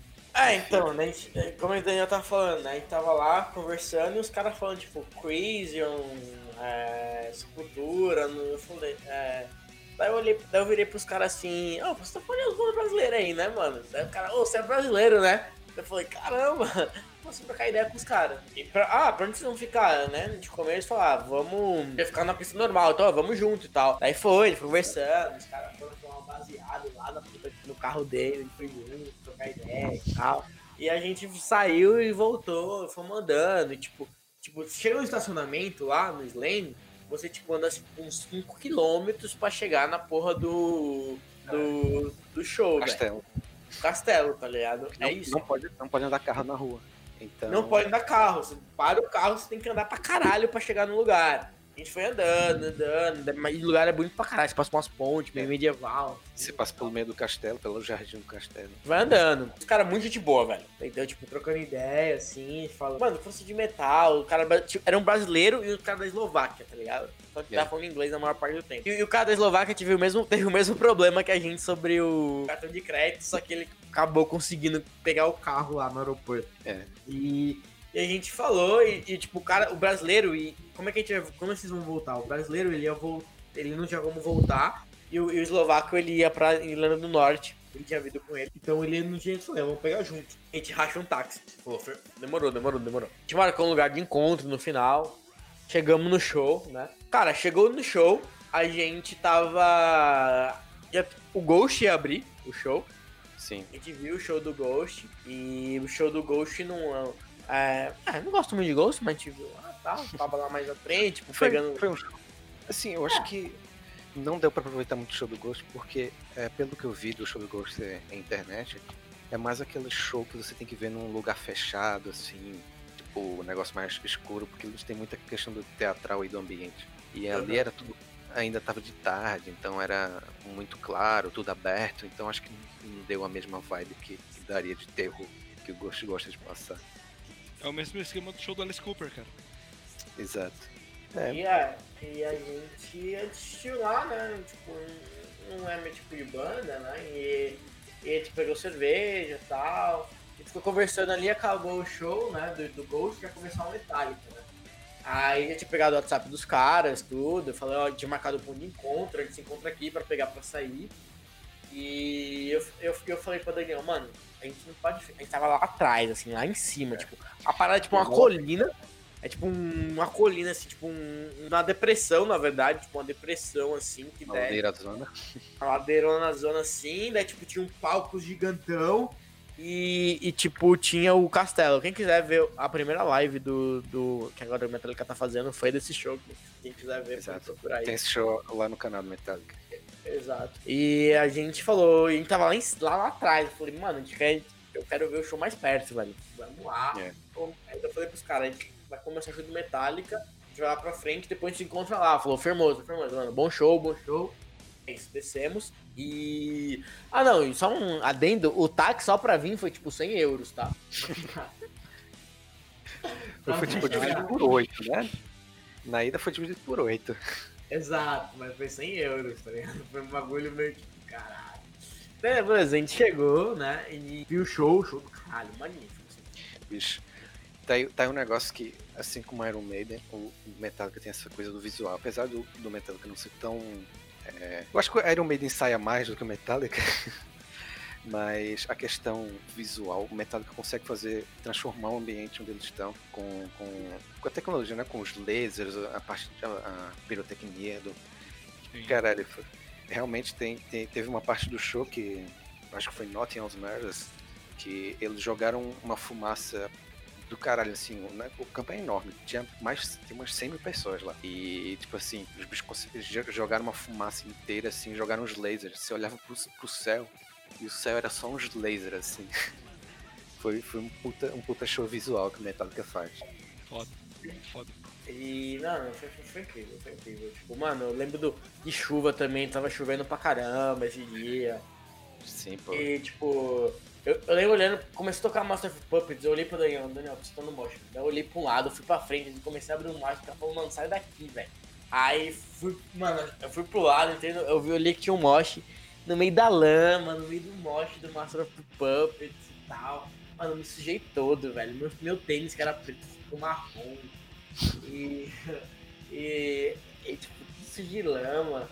E, mano, foi foda, foi foda. E os caras tocaram Whiskey in the Jar. Quando os caras tocaram Whiskey in the Jar, todo mundo cantando junto. Isso foi muito O foda. skin da Jar na Irlanda, meu amigo. A Irlanda, tá ligado? É, verdade. Beleza. Acabou, né? E, tipo, tava acabando o show. Outro perrengue foi, porque, tipo, eu tinha bebido muito cerveja e a gente ia no banheiro. Falei, caralho, no banheiro, no banheiro, no banheiro, eu ficava aguentando, tava aguentando, e fomos subindo, e fomos subindo, a gente viu, tipo, a parte do, do show mais lá pra cima, eu tava querendo mijar nas calças. Eu falei, mano, eu preciso ir. E a gente, tipo, assistiu. Terminou o show, a gente, eu corri pro banheiro. Demorou, tinha uma fila gigantesca, fui pro banheiro, saí do banheiro. eu, a gente foi procurar os caras, os caras não estavam mais ou menos onde estavam, a gente foi pro ponto de encontro. Quando a gente foi pro ponto de encontro, ponto de encontro tinha sumido. Porque, tipo, eles tinham um monte de. de, de Tinha umas guias. Tipo é, curral, tipo tá umas guias, né? Tipo um, um- umas guias assim que era o caminho, eles tiraram tudo e tipo, não tinha mais nosso ponto de encontro. É, Então eu liguei é pro cara, Você, seguia uns corretores de plástico, assim, que eles tinham, eles tinham organizado, umas grades, eles tinham organizado na cidade inteira, e eram vários caminhos, que é dependendo, tinham acho que três ou quatro estacionamentos, e cada caminho era vindo de um estacionamento. No final, eles quer saber, foda-se, removeram todas as grades e era só um caminho, então mudaram mais ou menos o cenário. E o nosso ponto de encontro foi pro caralho.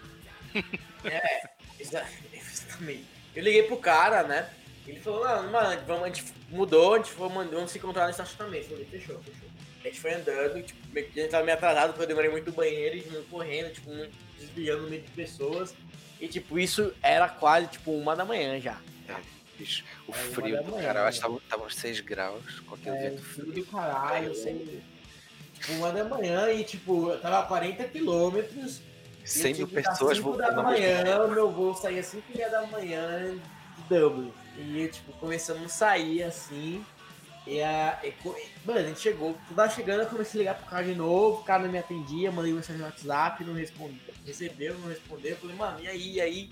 11, 11, liguei 11 vezes pro cara, aí a gente chegou, tipo, chegou lá, ficou procurando ele por uns 25, uns 20 minutos, mais ou menos, meia hora. Então achando, eu falei, mano, o cara foi embora, foda-se. Vamos pegar um táxi. Não vamos pegar um táxi. Daí nesse, quando chegou, tinha uns táxis ainda. Quando a gente foi voltar, mano, ó, eu quero um táxi, não tinha táxi. Eu quero um táxi, não tinha mais táxi. Não tinha, a gente pedi, pedi no aplicativo 10 minutos, não chegava. E tipo, 5 tinha dado 5 minutos pra voltar, né? Só lembrando. Aí gente, ah, bora a pé pra. pra... É, vamos Bora a pé, pé. vamos andando aqui. Vamos andando aqui, se a gente vai achar, tipo, lá na frente, tipo, um posto, alguma coisa que a gente pega. E a gente foi andando assim na rua, bem falando, mano, eu quero um táxi. Lá na frente, mano, o cara falou, mano, pra cá você não vai achar um táxi, velho. Volta. O cara falou, caralho, a gente voltou, daí, mano, já tava chegando quase duas da É. manhã. né? Pernas doendo, frio pra caralho. Porque eu, É, eu fui inventar de ir pra Irlanda com um moletom, achando que ia aguentar. E, e, frio e da porra, perna doendo. Mano, mano, eu já tava, tipo, num desespero, assim, velho. Tipo, mano, era duas horas da manhã, tava a 40 quilômetros, sujo de lama, minha- tinha que buscar minha mala lá, lá no, na parada pra ir pro aeroporto. E aí, tipo, eu tava prestes a começar a gritar lá, pelo amor de Deus, alguém, alguém me dá carona pra Dublin, tá ligado? Eu perguntei pro cara assim, ô mano, dá- vai, ele falou, mano, tem um, tem um, tem um ônibus, mas tipo, o ônibus é tipo metade do caminho daqui, tá ligado? É metade, tipo, e lá vai eu e o Daniel correndo, duas horas da manhã, e, Dani, e eu comecei a correr, e daí Daniel não aguentava mais de andar. Então fala, bora, filha da puta, tem um avião pra pegar! E, e o cara se arrasta- rastejando lá atrás. Eu conseguia, eu correndo. Aí um bêbado parou a gente e falou: Ô, por que, que vocês estão voltando, mano? O show já acabou. Eu falei, mano, por que você tá falando comigo, velho? Deixa eu andar, velho. É. Correndo do desespero, velho. Aí os caras nos dando água no caminho, tá ligado? Dando umas É, tinha isso também, velho. A gente correndo, velho. Nossa, duas e, e, a- e, a- e era duas e dez, a gente correndo. Mano, eu sei que a gente chegou, velho. O cara tava assim, ó. Entra, entra, corre, corre. A gente correu assim. Já vai sair. Mano, a gente entrou na parada, sentou na, na porra. Eu falei, caralho. Bicho, é. E aí um adendo achei muito importante que a gente sentou, né? Aí, tipo, o Daniel virou pra mim e falou, André Matos morreu. Foi. Aí eu falei pra ele, mentira, filho, não é mentira. Eu abri o celular, sentei, quando abri o celular fui no Instagram e tava notícia. Aí eu falei, mentira. Aí eu abri o Instagram, tava o post do, do, do Summit, né, do Tobias, com ele. Eu falei, aí o gringo na minha frente falou, mano, você tá bem? Eu falei, não, mano, sabe o André Matos, tal, Angra, Levanteza, morreu. Eu caralho, força aí, tá ligado? E foi isso. E a gente acabou isso, a gente, eu cheguei em Dublin, despedi o Daniel, Daniel ia pra lá. Eu ainda, E eu, é engraçado que eu, eu ainda um adendo, nesse ônibus que a gente foi, né? é, era, eu ia pagar na entrada, mas os caras, não, entra logo, entra logo, entra logo. Daí, basicamente, quando eu fui sair, eu, não, vim pagar o negócio, não, não, não, não, deixa estar, deixa estar, não quero pagar, não precisa não. Ou seja, basicamente, nem preciso pagar essa viagem de volta. Que na ida Exato. foi 100 pau. Exato, exatamente. E, tipo, o Daniel não, não tava no. É, ele foi, foi pra lá, né? Eu tinha que ir pro meu, meu rosto, cheio de lama. Não sei se o Daniel sabe a história. Daí eu, mano, correndo, eu falei, caralho, mano, corre, corre, corre, corre. Daí, tipo, de um chuk-chuk, velho. Falei, mano, para aí. Eu peguei o chuk-chuk, o cara foi pedalando, desci no meu. Desci no meu, no, no meu hostel.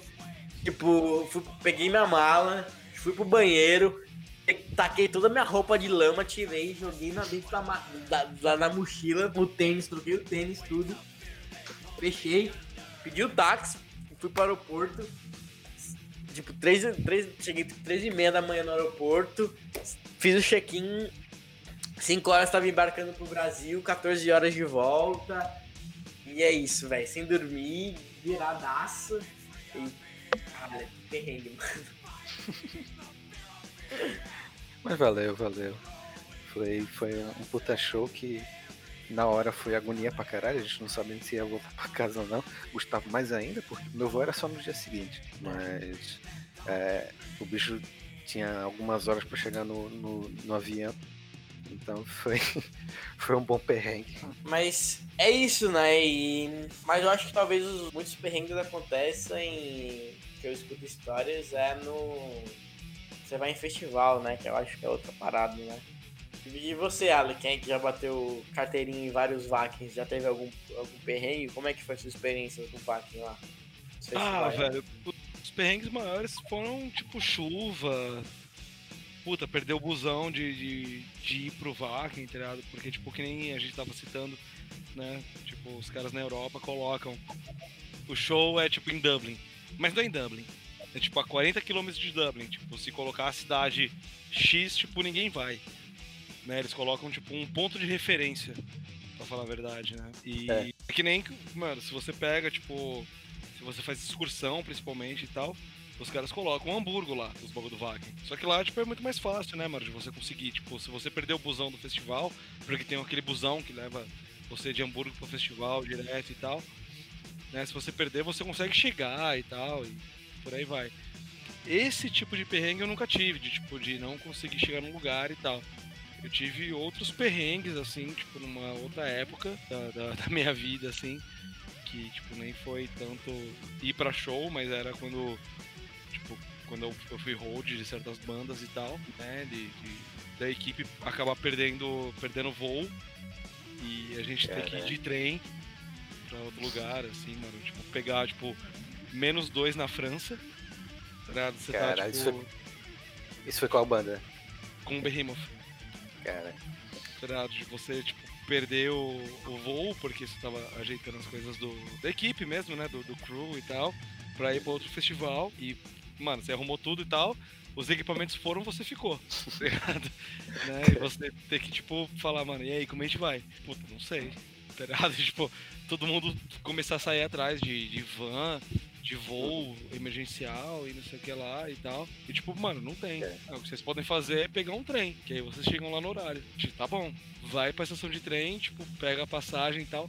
Ah tá, mas e aí? Isso é tipo duas horas da manhã, assim. Aí que hora que tipo, a gente chega lá? Vocês chegam lá às oito. Ah, mas que hora que sai o, o- o trem? Ah, sai às quatro. Mas vocês podem comprar agora. Aí você compra a passagem agora e você tá, tipo, puta, mano, num frio do caralho, tá ligado? Tipo, de menos dois. foda. Cara, tipo, deitado no chão, assim, da, da, da estação e foda-se. Eu acho que esses foram, são os piores perrengues, assim. E, e os perrengues é tipo, mano, puta, pode parecer ridículo, mas rola. E é tipo, mano, não tem uma extensão pra ligar um amp aqui na tomada. Tá? Isso quando você é hold, tá ligado? Tipo, É, muito mas, gente, E já falou, né? Como é, assim- que foi, começa, como é a história de você ser hold aí, mano? Como é que foi isso, mano? Cara, eu comecei a ser road, eu tinha tipo 16 anos, assim, tá ligado? Quando começou as paradas no Brasil, parte das bandas mais. Tipo, as, as bandas que hoje a gente considera banda, banda grande e tal, as bandas maiores, tipo, os caras não tinham tanta visibilidade no Brasil, né? Uhum. Mesmo assim a tumba, tipo, trazia pra cá, né? Foi quando começou o Setembro Negro e tudo mais. Os caras chamavam, tipo, a galera que tocava, assim, tipo, ou tinha banda, ou tipo. Ah, mano, eu sei que o fulano de tal sabe tocar. Aí gosta da banda, então o cara manja de timbre, o cara manja de tal. E os caras chamavam a gente, né? Aí, tipo, eu sempre fui muito amigo dos caras da Tumba, né? da- da- dessa parte de, de produção, assim, como, tipo, um pouco assim, nas antigas, não tinha muito esse esquema, né, mano, de, de internet e tal. Os grupos que você tinha era, era tudo um grupo fechado, meio que pessoal, assim, né? A galera se encontrava de fim de semana pra tomar breja, pra falar merda, pra ouvir som e tal. Até que a galera da tumba chegou e falou, mano, tipo, a gente vai começar a investir agora em, em show. A gente vai trazer show pro Brasil. Aí, tipo, todo mundo ficou meio, né? Tipo, puta, como assim, caralho? Vocês vão trazer show pro Brasil, mano? Tipo, que banda que vocês vão trazer? Tipo, o Enthroned? Aí, tipo, mano, os caras olharam assim, tipo, caralho, o Enthroned é uma puta banda pra trazer, hein, mano. Nunca veio e tal. Mano, os caras se animaram com a ideia Caralho. tá ligado? Foi tipo, começou com uma brincadeira, sabe? Tipo, de. de tipo, porra, você vai trazer o quê? Iron Maiden? E você chegar e falar, puta, pode crer, vou trazer o Iron Maiden. Sabe? Tipo, uma coisa surreal. É fora da realidade. Aí, tipo, os caras falaram, mano, a gente vai tentar trazer o Entroned. Né? E, e acabou trazendo o Entroned mesmo e tal. Nesse eu não trabalhei. O primeiro setembro negro que eu trabalhei foi o Dark Funeral. né? Foi o Dark Funeral, o Versefira, que é uma banda de black metal dos Estados Unidos, tal, do Texas. E eu não sei se vocês conhecem, tipo, tinha uma casa aqui em São Paulo chamada Let's Slay, que Não, foi onde rolava, né, rolavam esses shows. E a Let's Slay era tipo um galpão, cara, era, era um lugar muito legal. Infelizmente, tipo, acabou e tal. No, no YouTube vocês conseguem até, tipo, umas tipo uns documentários, assim, uma galera filmando como que tá a Let's Slay hoje, tá tudo destruído e tal. Infelizmente. Hum. Mas era um legal, era um local bem, bem legal, assim, de se fazer show. Quando começaram a trazer essas bandas, tipo, nórdicas, tipo Dark Funeral e tal, os caras falavam, mano, a gente tem grana pra trazer a banda, mas não tem grana pra, pra, pra equipe, não tem grana pra porra nenhuma. Tipo, a grana que os caras tinham era pra trazer a equipe e pra alocar os equipamentos, né? Porque também não tinha como trazer os equipamentos dos caras pra cá. E eles, tipo, mano, uma vez eu tava na tumba e tal, na, na, na loja, né, na galeria. O cara falava, olê, você toca guitarra, você manja dos bagulho aí e tal. O que que você acha? Falei, o que eu acho do quê? Não, de trabalhar e tal. Eu, Trabalhar? Como assim trabalhar, caralho? Não, vamos aí, mano. Tipo, e cara, e eu era moleque. Era aquele esquema, tipo, eu não tinha grana pra ir pro show, né? Tipo, que, mano, o show era, tipo, puta, 20 reais, 30 reais, mas era uma grana considerável na época, né? Na época era uma grana considerável. Você pagar, tipo, 30 reais, cara, você, puta, É. é- era, tipo, surreal, assim, né? Aí, tipo, eu falava, mano, de boa. Então, os caras me davam os CDs dos caras. Tipo, vai, Dark Funeral não vai tocar. Ó, tá aqui, ó. Escuta aí, vai, vai pra sua casa, escuta. E você vai pegar os esquemas de timbre dos caras. Era essa pegada, velho. Foi assim que começou, Caralho. né? Só que aí depois, tipo, mano, eu, eu fiz conservatório, estudei no, no, no Souza Lima, estudei no, no, no GT e tal. Então eu tinha, tipo, mais uma, uma, uma base maior, né? Da parte de setup, da parte de, de, de instrumentos e tal. Porque eu pensei comigo, eu falei, cara, tipo, se continuar rolando, eu, eu posso continuar indo em show de graça. Essa era a pegada, essa era a ideia, né? Tipo, foda-se, não é trabalho. Tipo, estou indo pra show e tô tirando foto com os caras que eu gosto, tô autografando o CD com os caras e tal. Isso que era legal pra caralho. Só que aí começou a rolar muito show da, da, da tumba. Porque, tipo, o show do Dark Funeral deu muito certo. Tipo, deu extremamente certo. Foi muita gente. Os caras lucraram, tipo, o triplo que eles achavam que ia lucrar né? E lotou, assim, foi um bagulho louco. A ideia dos caras, a ideia inicial deles era, tipo, fazer o quê? Falar, mano, todo ano a gente vai fazer um festival chamado Setembro Negro. E a gente vai trazer, tipo, uma ou duas bandas gringas, né? Duas bandas grandes e tal. E a gente pega as bandas nacionais pra, pra poder di- divulgar. Tipo, Ocultam, Mystifier e tal. As bandas, tipo, daqui do Brasil. Só que o bagulho começou a rolar muito. Então, tipo, esse, o, o circuito de tour de banda de metal extremo começou a passar pelo Brasil. Então, depois do Dark Funeral veio Dissection, veio Behemoth, na época do, dos Oscar Cultos, veio Gorgoroth, veio muita coisa. E os caras não tinham essa. ele- ele- Eles tinham essa. a estrutura para trazer as bandas, porém não tinham aquela estrutura, o, o behind the scenes, sabe? O backstage para fazer. Então, continuou sendo tipo aquela galera que começou ali, que começou o Setembro Negro, né? E eu tava envolvido nesse esquema. Então, tipo, comecei a trabalhar e tipo, como eu já tava estudando já, eu meio que coordenava as coisas de road assim, sabe? Tipo, mano, vamos fazer tal coisa. Aí eu já comecei a pedir mapeamento de som e tal, mapeamento de palco. Começou a ser uma coisa, tipo, que saiu do, do, do underground ali, do tipo, vamos fazer, do tipo pro vamos fazer certo. Legal. Né? Legal. Então, tipo, eu comecei a crescer junto com, com esse esquema. Aham. E, e nesses, nessa, nessa pegada de estudar música, de puta, Souza Lima e tal, eu fui aluno do Kiko. né? No, no entanto que o Kiko, ele, ele que assinou a minha, minha, a minha professional signature, foi ele que fez, né? Tipo, o meu diploma de, de profissional foi o Kiko que assinou e tal. Hoje em dia eu até brinco, eu falo, tipo, ô, mano, tipo, quem assinou meu, meu diploma foi o guitarrista do Megadeth. Aí, tipo, não, mas na época era do Angra. Angra o caralho, foi o Megadeth, tipo, mano, brincando e tal. Tipo, eu usou né? O Kiko me chamou, né? Ele falou, mano, tipo, eu tô ligado que você tá, tipo, no- no- nos trampos de road e tal. Você não quer participar de road com a gente? A gente tá formando agora, tipo, Crew of Shadows, né? Isso era a época do, do Temple. E você não quer participar com a gente e tal? E eu topei. Falei, lógico, né? Quero participar. Então foi o road, tipo, da, da- Eu tenho até camiseta, mano. Depois, se quiser, eu mando pra vocês. Se vocês quiserem postar no Instagram e tal. Eu tenho a camiseta do Crew of Shadows. Claro que era uma camiseta tipo, única, assim, do, dos roads e tal. Caralho, foda, muito foda. Né? Credenciais, eu tenho uma porrada. E, tipo, foi assim, cara. E esse lance começou meio que de boca a boca, sabe? Porque essas bandas, principalmente as bandas de black metal, os caras têm muito contato entre eles, né? Os caras trocam ideia, tipo, ô, mano, fui tocar no Brasil, foi do caralho. Ah, é? Quem que você chamou lá? Ah, chamei o fulano de tal, fulano e ciclano. Ah, então quando a gente for, for, for fazer, tipo, vou falar já também com os caras pra chamar esses caras. E aí começou. Aí continuou, tá ligado? Né? Tipo, no entanto, que todas as vezes que o, que o Behemoth foi no Brasil, foi aí que eu constru- acabei construindo, tipo, meio que uma amizade com, com o Nergal, né, do, do Behemoth, né, com os caras do Dimo Borg, que, tipo, mano, sou fã pra caralho. Eu tenho tatuado no braço o Dimo Borg e tal. Foda. E foi assim que começou essa parada toda, né? Até que o Nergal convidou, né? Ele falou, cara, tipo, a gente tá fazendo a DC Tennis Tour agora. é, O que, que você acha de fazer a tour? Eu falei, como assim fazer a tour? Fazer a tour. Eu, tá, não, como assim fazer a tour? Sabe, sabe quando você não se liga, você consegue. é, tipo, é um bagulho surreal. Você fica, você fica, tipo, naquela dualidade ali, tipo, então, você quer fazer a tour? Como assim fazer a tour? Fazer a tour. Tá, mas como assim fazer a tour? Fazer a tour. E tipo, e fica, em, tipo, minutos, tá ligado? Rolando essa conversa, tipo, idiota, assim. Aí, tipo, eu falei, tá bom. Sabe quando você não pensa? Vai falar alguma coisa? É a mesma coisa que alguém chegar pra você e falar, cara, eu tava pensando aqui, você quer um milhão?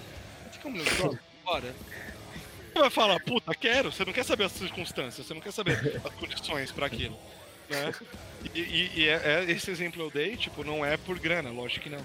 Tipo, mas sim pela, pelo significado inteiro, sabe? Pra mim, que, tipo, mano, Sim, eu sou um moleque que, tipo, puta, eu sou um cara que cresceu, cara, com pôster dessas portas bandas na parede, cara, sabe? Tipo, toda a experiência que eu tive, sabe que nem ah, anteriormente que eu falei de, tipo, de madrugar em fila de show e tudo mais, isso me rendeu muita coisa legal.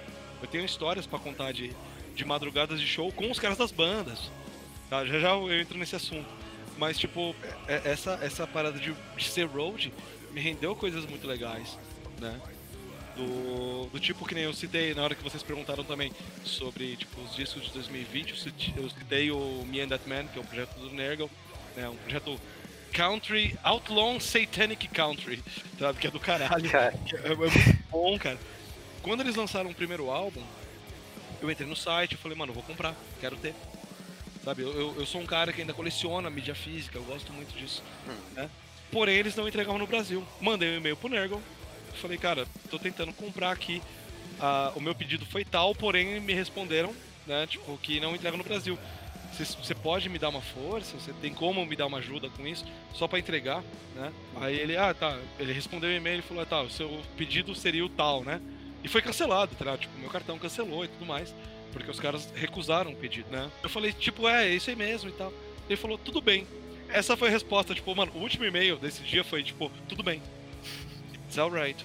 Né? Beleza. E, tipo, não respondeu mais porra nenhuma. Eu falei, legal pra caralho, né? O cara fala, de boa e, tipo, some. Foda-se. Aí eu fiquei nessa. Mano, umas duas semanas depois chegou, tipo, uma encomenda da FedEx em casa, claro.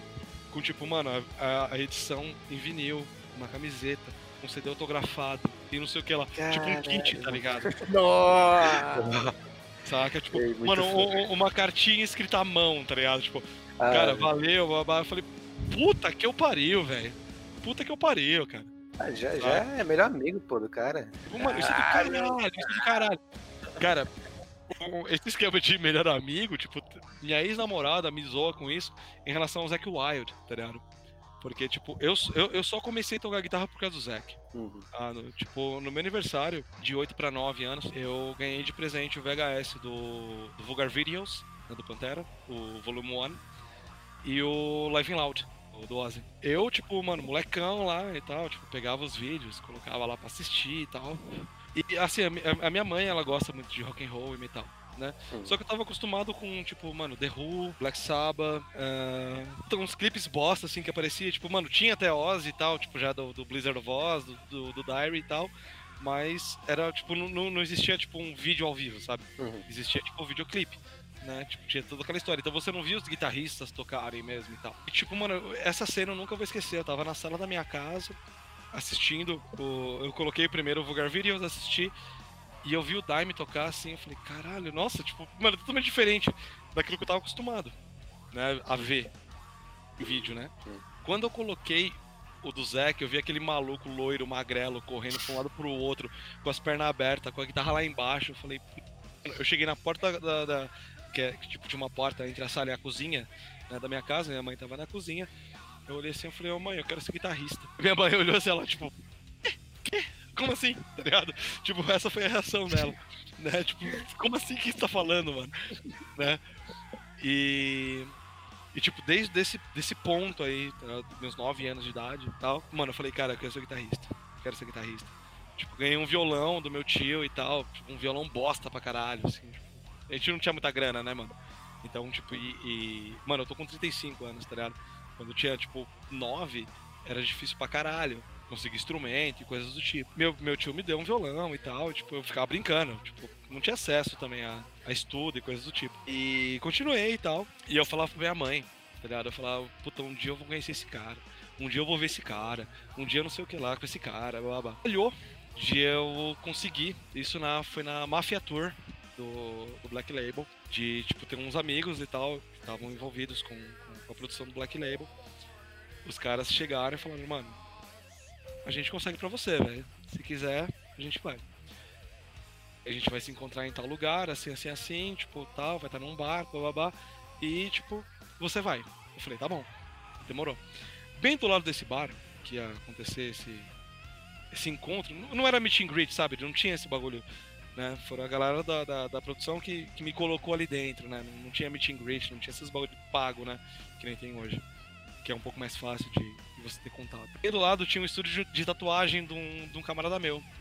Né? Eu tenho uma porrada de tatuagem e tal. E eu falei pra ele, falei, cara, faz o seguinte, deixa as coisas prontas aí. Que provavelmente eu vou, com- vou encontrar o Zack Wild agora. E eu vou pedir pra ele autografar meu braço. Ele vai assinar o meu braço e eu vou voltar aqui e você vai, tipo, tatuar em cima da assinatura dele. Cara. Aí ele falou assim, é, ele, mano, Ale, você vai fazer isso mesmo? Eu falei, mano, foda-se, eu vou. Então já deixa os bagulho preparado aí, foda-se. Beleza, eu fui até lá, cara. Tipo, mano, foi tipo mágico pra caralho, assim, foi do caralho. Sabe, tipo. eu- tu- Tudo, assim, assim, apesar do nervosismo, tudo que eu queria falar com o Zé que eu consegui falar. Consegui Sabe. falar pra ele o quanto que ele me influenciou, o como que eu comecei a gostar e tal. Porque, tipo, não tinha aquela. aquela o assédio do público, né? Não tinha aquela correria, né? De. Puta, não é sessão de autógrafo, não é nada e tal. Então Uhum. foi bem tranquilo. E foi do caralho, assim, cara. E tipo, o chaveiro da minha casa, eu tinha um martelo de Thor. Eu, tipo, mano, do- eu não sei por que caralhos eu falei, mano, ó, tipo, eu sei que o, que o Zack gosta muito de bagulho nórdico e tal, e eu dei pra ele de presente. Esse chaveiro que eu tinha, que era o martelo de Thor, né? E só dei e tal. Ele guardou no bolso do colete e, tipo, foda-se. Falei, ok. Consegui assinar meu braço, aliás, isso foi, tipo, dia 16 de agosto, e o meu aniversário é dia 17 de agosto. Então foi o melhor presente de aniversário ever, assim, tá né? Voltei lá e tal, tipo, o Zack perguntou, ele, ele ainda questionou, ele, meu, você tem, certeza? Você quer que eu faça isso? Eu falei, quero, assina meu braço aí, mano. Tá, meu braço e tal, fui no estúdio, tatuei, tenho tatuado aqui e tal. Mano, tipo, isso passou uns seis meses, mais ou menos, tá? Um amigo meu, ele me mandou mensagem, tipo, meio que desesperado, assim, ele, Ale, olha a página, a página do Zack, olha a página do Zack, que não sei o que lá. Mano, eu juro, na minha cabeça eu falei, mano, o Zack morreu. Alguma bosta aconteceu, tá ligado? O Zack postou uma foto, tá ligado? Tipo, da, da chave da caminhonete dele.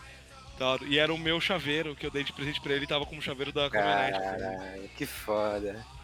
E tipo, ele, tipo, a gift for a friend, blá e tal, não sei o que lá. Eu falei, puta que eu pariu, cara.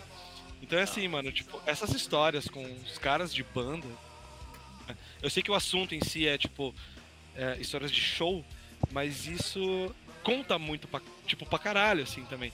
Essas experiências pré-show ou experiências pós. É, mas faz parte do show, né, velho? Faz parte da experiência, tá ligado? Sim, pra caralho. Cara, Conhecer o cara. Sim, mano, é, hoje em dia, que nem eu falei, cara, tipo, hoje em dia tá um pouco mais simples, um pouco mais fácil de você conhecer os caras da banda porque tem meet and greet.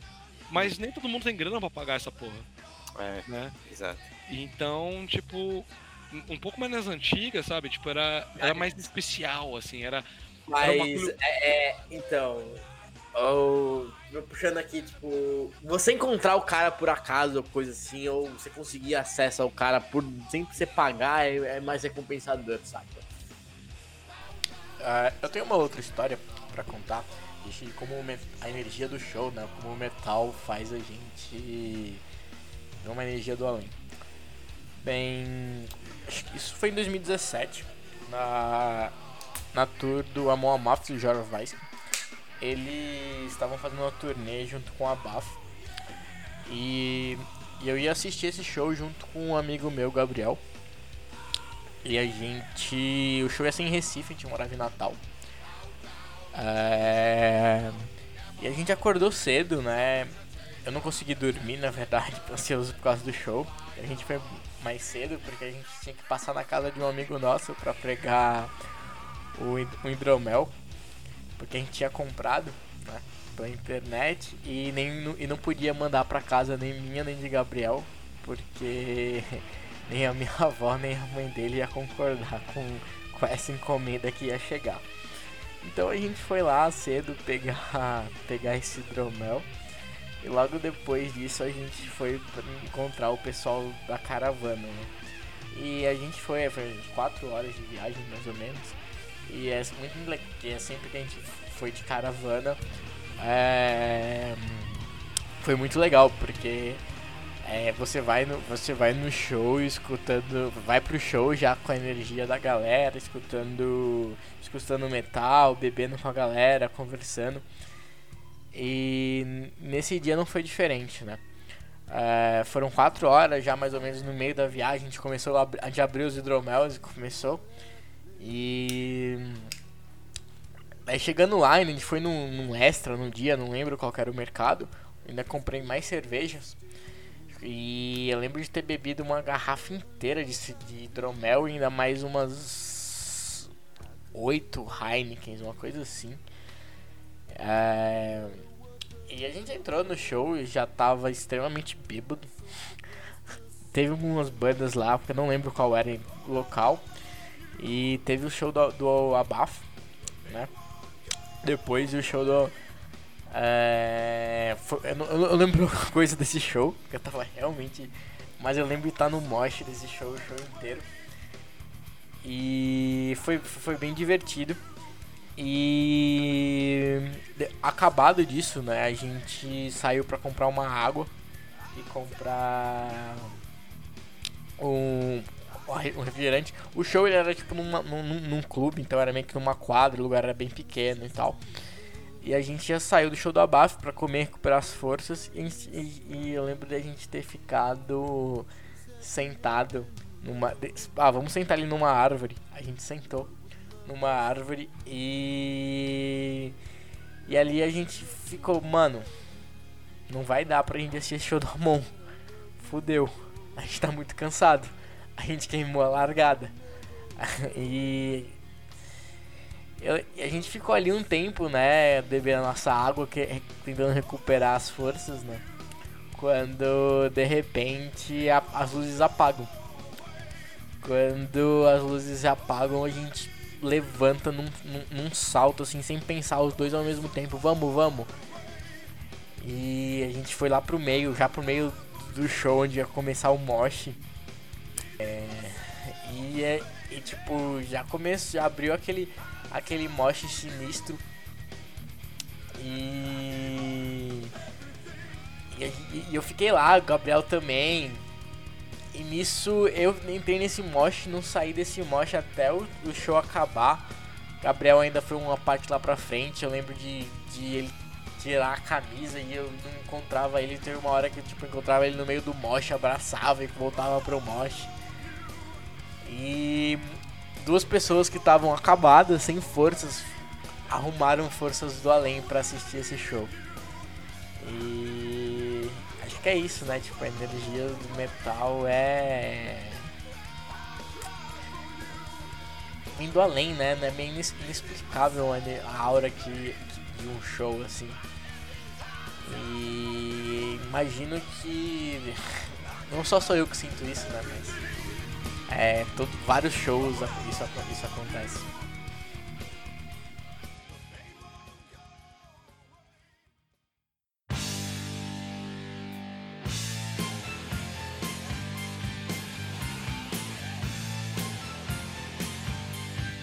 Eu posso, tipo, emendar uma história aqui? Fala, Vai, Uma história que eu, que eu sei que o, que o Gustavo tem ódio de mim por causa disso. Ah, foi filha quando... da puta.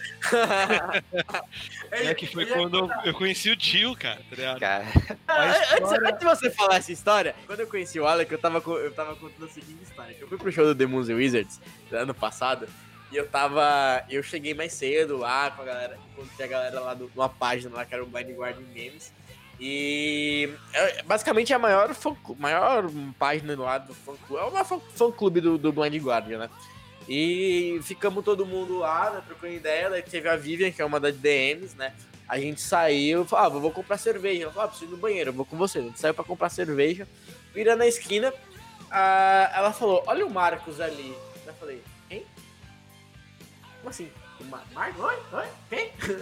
Aí, mano, tava o Marcos, o guitarrista base do Blind na direção junto com a esposa dele. E eu falei assim, caralho, mano, e eles vieram e trocaram uma ideia. Eu falei, mano, não consegui ir no show de vocês em 2015 por culpa do, do Daniel, filha da puta, que não quis ir comigo. Eu tinha medo de ir pra outra, pra outra cidade.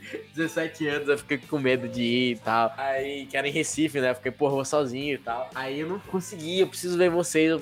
E consegui conversar, mostrei minha tatuagem do Imaginations pra eles, pra, pra ele. E foi muito mágico, assim. O cara conversou, parou, falou com a gente, trocou ideia foi, tipo, muito da hora, assim. Sabe quando você vê seu ídolo aqui, aquele cara assim, mano, é assim, que você falou com o Zeke, tá ligado? Aquele cara ali na sua frente, olhando. E a, a mulher dele era brasileira depois, perguntou, ah, como é que é? Enfim, ele falou em português comigo, eu nem sabia disso. Foi mágico. Aí tava eu conversando com o Alex sobre isso, né? Falei, mano, conheci e tal. Aí ele falou assim, ah, tem alguém que é melhor que você. Pra mim, tipo, tem uma, uma, uma lista muito curta de pessoas que poderiam superar esse momento. Pra, ou ele tinha, tipo, o André, do. Acho que o André, que eu queria ter mais foto com o André. É, enfim, enfim, o André e o Marcos é igual. Acho que não superaria. O Renzi superaria. Ou era o Renzi, ou era o Jill, ou era o Rob Halford. Acho que é, tipo, os três, assim, que poderiam superar esse momento pra mim, tá ligado? Aí o filho da puta fala: Não, eu tenho uma foto com o Jill. Não, só falo quando mostra a foto, né? É, ele mostra. Eu falei, ah, então vai tomar no seu cu. Você, eu falei, ah, eu tenho foto com o Zack White, não desmerecendo, mas pra mim, como eu sou fã de Blind Guardian, não supera, Sim, entendeu? Claro, Mas o Dio, velho, o Dio, realmente, velho. Mano, esse dia, você falou do, do Zack, mano. Hoje em dia eu troco e-mails com o Zack, assim. Caralho. Né? Tipo, a última vez que ele veio e tal. Mano, eu recebi uma mensagem. Recebi um e-mail e tal. Tipo, e aí, você vai aparecer e tal, não sei o que lá. Eu não fui nesse show, let's velho. Hang, let's hang together, tá ligado? Eu falei, puta que eu pariu, caralho, mano. Era o mesmo dia eu, cara, do Eu quero meu herói, assim, tá ligado? Mas Era voltando ao bagulho do Jill, né? O bagulho do Jill, mano, foi muito engraçado, porque foi assim. Isso foi em 2009, né? Quando o Heaven Hell veio pro Brasil. Eu já ia pro show e tal, não sei o que lá. Teve duas noites e tal, não sei o que lá. Aí um camarada meu, ele, ele comentou comigo, ele falou, mano, os caras do Heaven Hell vão ficar lá no Hilton. Eu falei, legal. E tá ligado? Tipo, é meio que foda-se, porque, mano, tipo, se você para pra pensar em Jill, Tony Iommi e tal, mano, os caras são tipo os Gods of Metal, tipo, é inalcançável, É. tá ligado? É inalcançável. assim. Aí, tipo, ele falou, mano, eu acho que se você colar lá, você chega e tal, você vai, blá. blá. Aí eu pensei comigo, falei, tá bom. Mano, eu falei, cara, eu não vou. Eu, eu, eu vou pro, pro, pro hotel. Só que eu não vou, tipo, com camisa do Sabá, não vou com camisa do Jill, nem porra nenhuma. Porque, tipo, porra, é o Hilton. Ninguém vai me deixar entrar na porra do Hilton. Ah, Tipo, né? Não dá. E, mano, sabe essas pulseirinhas de evento? Que a gente, tipo, que os caras colocam hoje em dia na gente? Sim, eu sim. tinha um monte, né? Tipo, em casa, por causa da, da- do, dos esquemas de road e tal, né? Eu tinha um monte. Eu falei, velho, você quer saber? Eu vou colocar uma camisa, vou, uma camisa social e tal, preta, pau, todo de preto e tal, mas eu vou com uma camisa, vou meter uma pulseirinha no braço e vou tentar entrar no Hilton, tá ligado? Na hora que eu cheguei no Hilton, cara, tinha um monte de gente na frente do Hilton, tipo, uma galera, assim, tipo, uma parte de coisa do Sabá, do, do, do Jill fotografar e tal, e ninguém tava deixando entrar. Tipo, seguranças não deixavam entrar. Eu olhei pra aquilo e falei, mano, essa é a minha hora, cara. Peguei, tirei o celular, falando com ninguém, tá ligado? Tá ligado? Em inglês, O assim, famoso. mano, tipo, falando inglês, tá ligado? Tipo, e tal, não sei o que lá e tal. E fui passando pela galera, tá ligado? Cheguei na porta do Hilton, fui entrando, tá ligado? O segurança olhou pra mim meio que, tipo, meio que titubeou assim na hora e tal. Olhou e foda-se. Falou, mano, tipo, tal, abriu a porta pra mim e eu entrei. Caralho. Na hora, que eu entrei no... Mano, na hora que eu entrei no Hilton, na minha cabeça tava, tipo, o que, que eu faço agora? Tá ligado? Tipo, eu já tô aqui dentro, foda-se. Né? Você entrando no Hilton, bem de frente tem, tipo, o balcão de check-in. né? E pra sua direita tem o bar. Aí eu peguei e tal, no telefone com ninguém ainda, né? Tal, tal, tal, tal. Peguei, cheguei e sentei no bar. Pedi uma cerveja. Só que, mano, vocês imaginam o valor de uma cerveja no Hilton, né? Opa, deixa a carteira lá, né? Cara, eu fui tomando de, tipo, não era nem biquinho, cara, era tipo, eu fingia que tomava, saca? Eu, eu, tipo, tava lá e tal. Mano, tá consumindo, você tá aqui dentro, saca? Era mais ou menos isso, né? E tipo, pá, não sei o que lá e tal. Mano, e passaram-se tempos e horas e tal, não sei o que lá. Aí, tipo, eu ouvi uma gritaria lá fora, eu olhei assim, mano, os caras da banda chegaram. Os caras, tipo, pararam a van e tal, e entraram direto. Não pararam pra, tipo, atender ninguém, os seguranças não deixaram. E entraram direto. Nisso, os caras foram pro, pro balcão de check-in. ligado? O, o Tony Iommi e o, e o Giz fizeram check-in e foram pra esquerda, que era tipo, que dá acesso aos elevadores direto pros quartos. E foram, né? O Jill e o Vini Epes, que era o, o batera na época, foram, tipo, na minha direção. Era, tipo, o bar e restaurante, né? E eu tava cheio de coisa do Jill, tipo, na, na- em cima da mesa. Do Jill e de Sabá e tal, né? Um monte de coisa. Mano, o Jill passou por mim, assim, olhou, ele parou do meu lado e ele falou assim, ele, tipo, cara, eu sei que você tá aqui, você quer, tipo, um autógrafo e tal, só que eu tô morrendo de fome. Eu vou fazer o seguinte, você pode esperar aqui durante uma hora, mais ou menos, eu só vou comer e eu volto pra gente, pra gente assinar. Caralho. Aí eu falei, tudo bem, beleza, ok, né? Pariu. E o Jill foi embora. Nesse momento, a minha vida já tinha valido a pena. Nesse momento eu tava tremendo e chorando. Puta que pariu, tô ligado. Cara, nesse momento, eu juro, minha vida já tinha valido a pena. Minha cabeça já tava, tipo, o Jill falou comigo, cara. O Jill dirigiu a palavra a mim, diretamente a mim. Então eu já tava, tipo, feliz pra caralho, sabe? Eu tava, tipo, mano, sabe, anestesiado, assim, cara. Eu tava, tipo, eu, ah, caralho, caralho, caralho. O Jill falou comigo, beleza. Só que eu continuei lá, né? Fiquei lá, tal, pedi mais uma cerveja, ok. Né? Mano, eu juro, cara, bateu exatamente, exatamente uma hora. Eu lá, tava sentado na, na mesma mesa que eu tava, né? Eu sinto uma mão no meu ombro, assim, cara. A hora que eu olho pra trás, assim, o Jill. sabe? Não. Ele olha pra, pra mim, assim, ele, Não, não, não. Puta que pariu, velho. ele olhou pra mim, assim, ele... Assim, Work. assim, eu, eu conhecia a foto, tá ligado? Mas a história por trás da foto torna melhor, ligado? Cara, pariu. Ele olhou assim pra mim, ele, let's work. Aí eu, tipo, mano, eu não, eu não falei nada, mudar- eu fiquei com o ombro, Pode assim, mudar tá o nome do podcast do episódio pra Vai Se Fuder a- a- a- ligado? Mano, ele sentou na mesa comigo e tal, pegava, tipo, eu levei CD, levei vinil, levei uma parte de bagulho e tal. E ele me contando as histórias, cara, tipo, não, quando eu gravei isso daqui, tipo, foi assim, assim, assado. E contando histórias, cara, de, tipo, da gravação, contando histórias, tipo, do, do porquê que, tipo, chamava Holy Diver, tá ligado? Tipo, do- da ideia e não sei o que lá. Você levou tal. uma masterclass do Dio. É tipo lado. isso, cara. Eu, eu levei um coach do Vai tá ligado? tomar no seu cu. The Metal Coach. tá? Vai tomar no cu, Alec. Ah, não, mano. Ah, Mano, até o momento que ele olhou pra minha cara, assim, ele, ele, pergunta, ele falou assim, ah, tipo, e aí, você bebe vinho? Eu bebo, tá ligado? Tipo, eu só respondi, mano, eu, eu bebo cerveja pra caralho, bebo uísque e tal, mas, tipo, eu nunca, sou, eu nunca fui muito conhecedor e nunca fui muito apreciador de vinho em si, tá ligado? Né? O, o, o Gil perguntando, eu falei, lógico. Foda-se, eu bebo. Bebo o que você quiser. Bebo, tá? Aí ele chamou o cara, ele chamou o cara do, do bar lá e pediu a carta de vinho e tal. Aí ele vendo os vinhos que tinham no, no Hilton e tal, não sei o que lá. Ele olhou pra minha cara, tipo, e aí, você gosta desse daqui? Me apontou um. Aí, tipo, eu só consegui falar, tipo, eu nunca tomei, mas você tá falando pra mim tá bom. Tá ligado? Tipo, foi tipo isso, né? Ele pediu uma garrafa de vinho e tal, pediu duas taças e não sei o que lá. E, tipo, chegou o vinho e ele serviu o vinho pra, pra mim, serviu o vinho pra ele e tal, e falou do vinho e né, né, Caralho, Cara, eu fiquei tipo 50 minutos ali, uma hora, conversando com o tio. meu Eu- amigo. Você foi abençoado pelo Aí, Deus do. Cara, eu falei pra ele, eu falei, cara, eu, eu sei que, tipo. Porque eu agradeci pra caralho. Eu falei, meu, tipo, puta, muito obrigado por ter me, me- me proporcionado esse momento e tal. Ele, não, imagina, cara, tipo, se não fosse pessoas como você que, que vêm atrás, que compram o- o- os discos e tal, eu nunca estaria aqui, sabe? Mano, o cara foi, tipo, cara sensacional, assim. Puta que pariu, cara.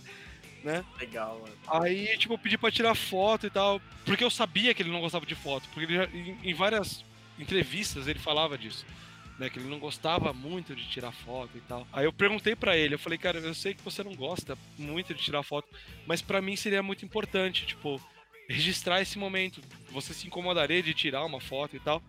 Ele, claro que não, vamos tirar foto e tal.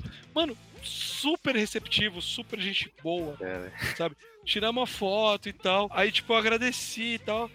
Aí ele, não, mas você já vai embora? Vamos acabar o vinho, vamos tomar mais alguma coisa. Eu, meu Deus!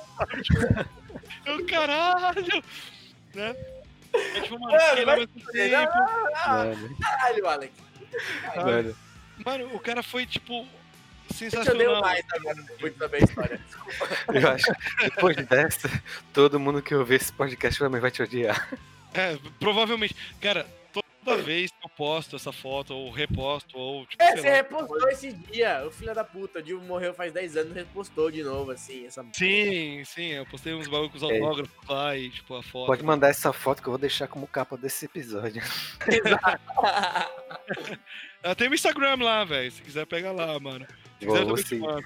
Demorou. E, cara, foi algo muito especial, assim, mano.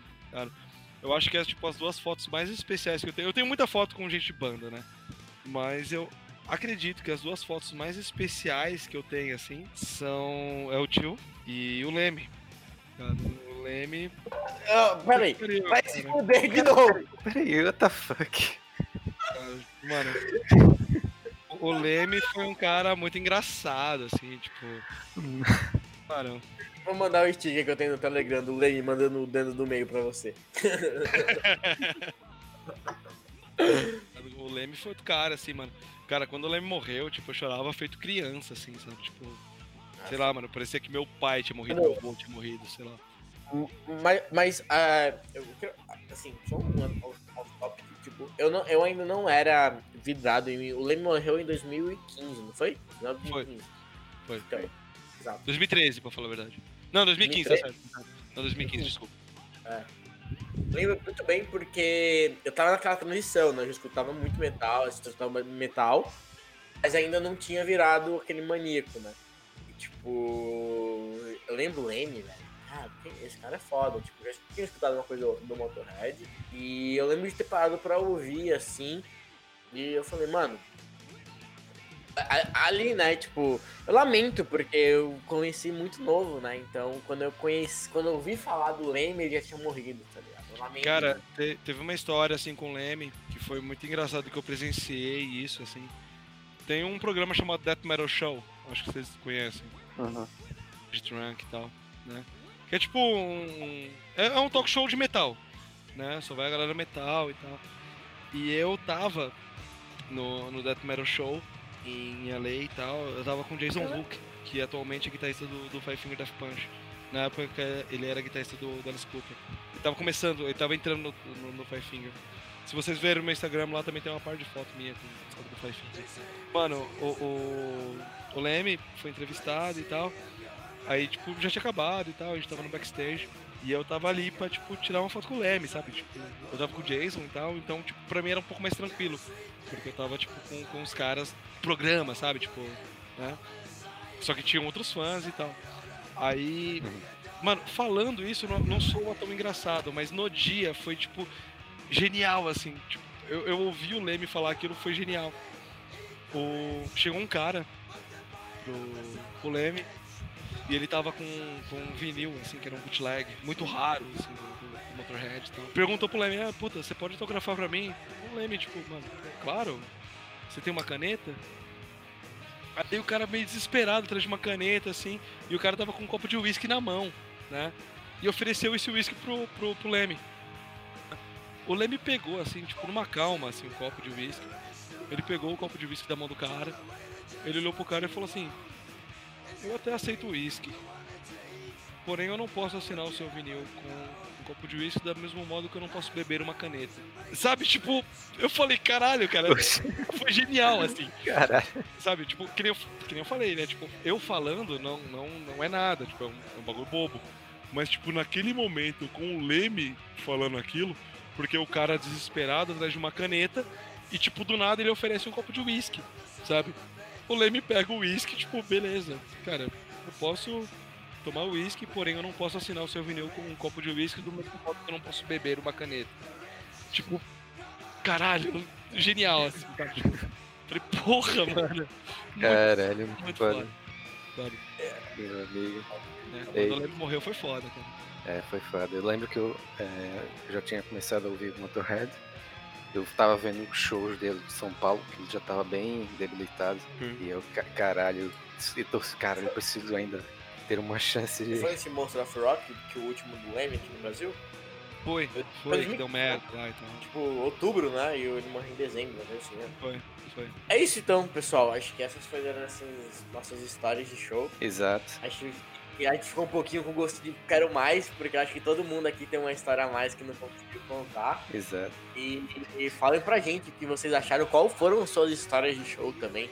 Comentem aí, nós, falem pra gente, a gente quer muito ouvir. E é isso. É isso. é, obrigado por ouvirem. É, Obrigado por compartilhar e vai se fuder, Alec, por favor. Sim. E o, e Alec, tem alguma é, rede social que você quer deixar para o pessoal seguir? Cara, quem quiser me seguir, tipo, no Instagram, que eu acho que é a rede social que eu mais uso, é arroba AlexZombie13, né, tipo, AlexZombie13, ali. Ah, queria agradecer vocês, cara, pelo convite, tá, de participar. Sempre que vocês quiserem me chamar, eu serei muito grato. Adoro falar sobre esses assuntos e Ah. tudo mais relacionado ao mundo do metal. Tamo junto. A gente, a gente que agradece as histórias, meu amigo. Cara, a gente podia fazer, se vocês quiserem, a gente podia fazer um episódio sobre, tipo, relíquias de shows. Eu tenho uma coleção de palhetas e baquetas aqui. Oh, Seria legal tipo, compartilhar com a galera. cara, E cada uma eu preciso acumular as minhas, né? Seria bacana, velho. Seria muito legal. Legal. Mas, obrigado mesmo, obrigado mesmo pelo convite. Valeu mesmo. É legal. Obrigado, pessoal. Lembrem que a gente também tá no, no- nas redes sociais como arroba Camosh. Então, se quiser, Camoches com S no final. Então, sigam a gente lá também. E, Dê um feedback, mandem pra gente o que vocês acharam do episódio, que a gente sempre tá lendo aí. exato. Obrigado pela audiência. E é isso, pessoal. E este foi o Keepers of the Seven Moshes, o seu podcast de metal. Stay heavy, seus roqueiros.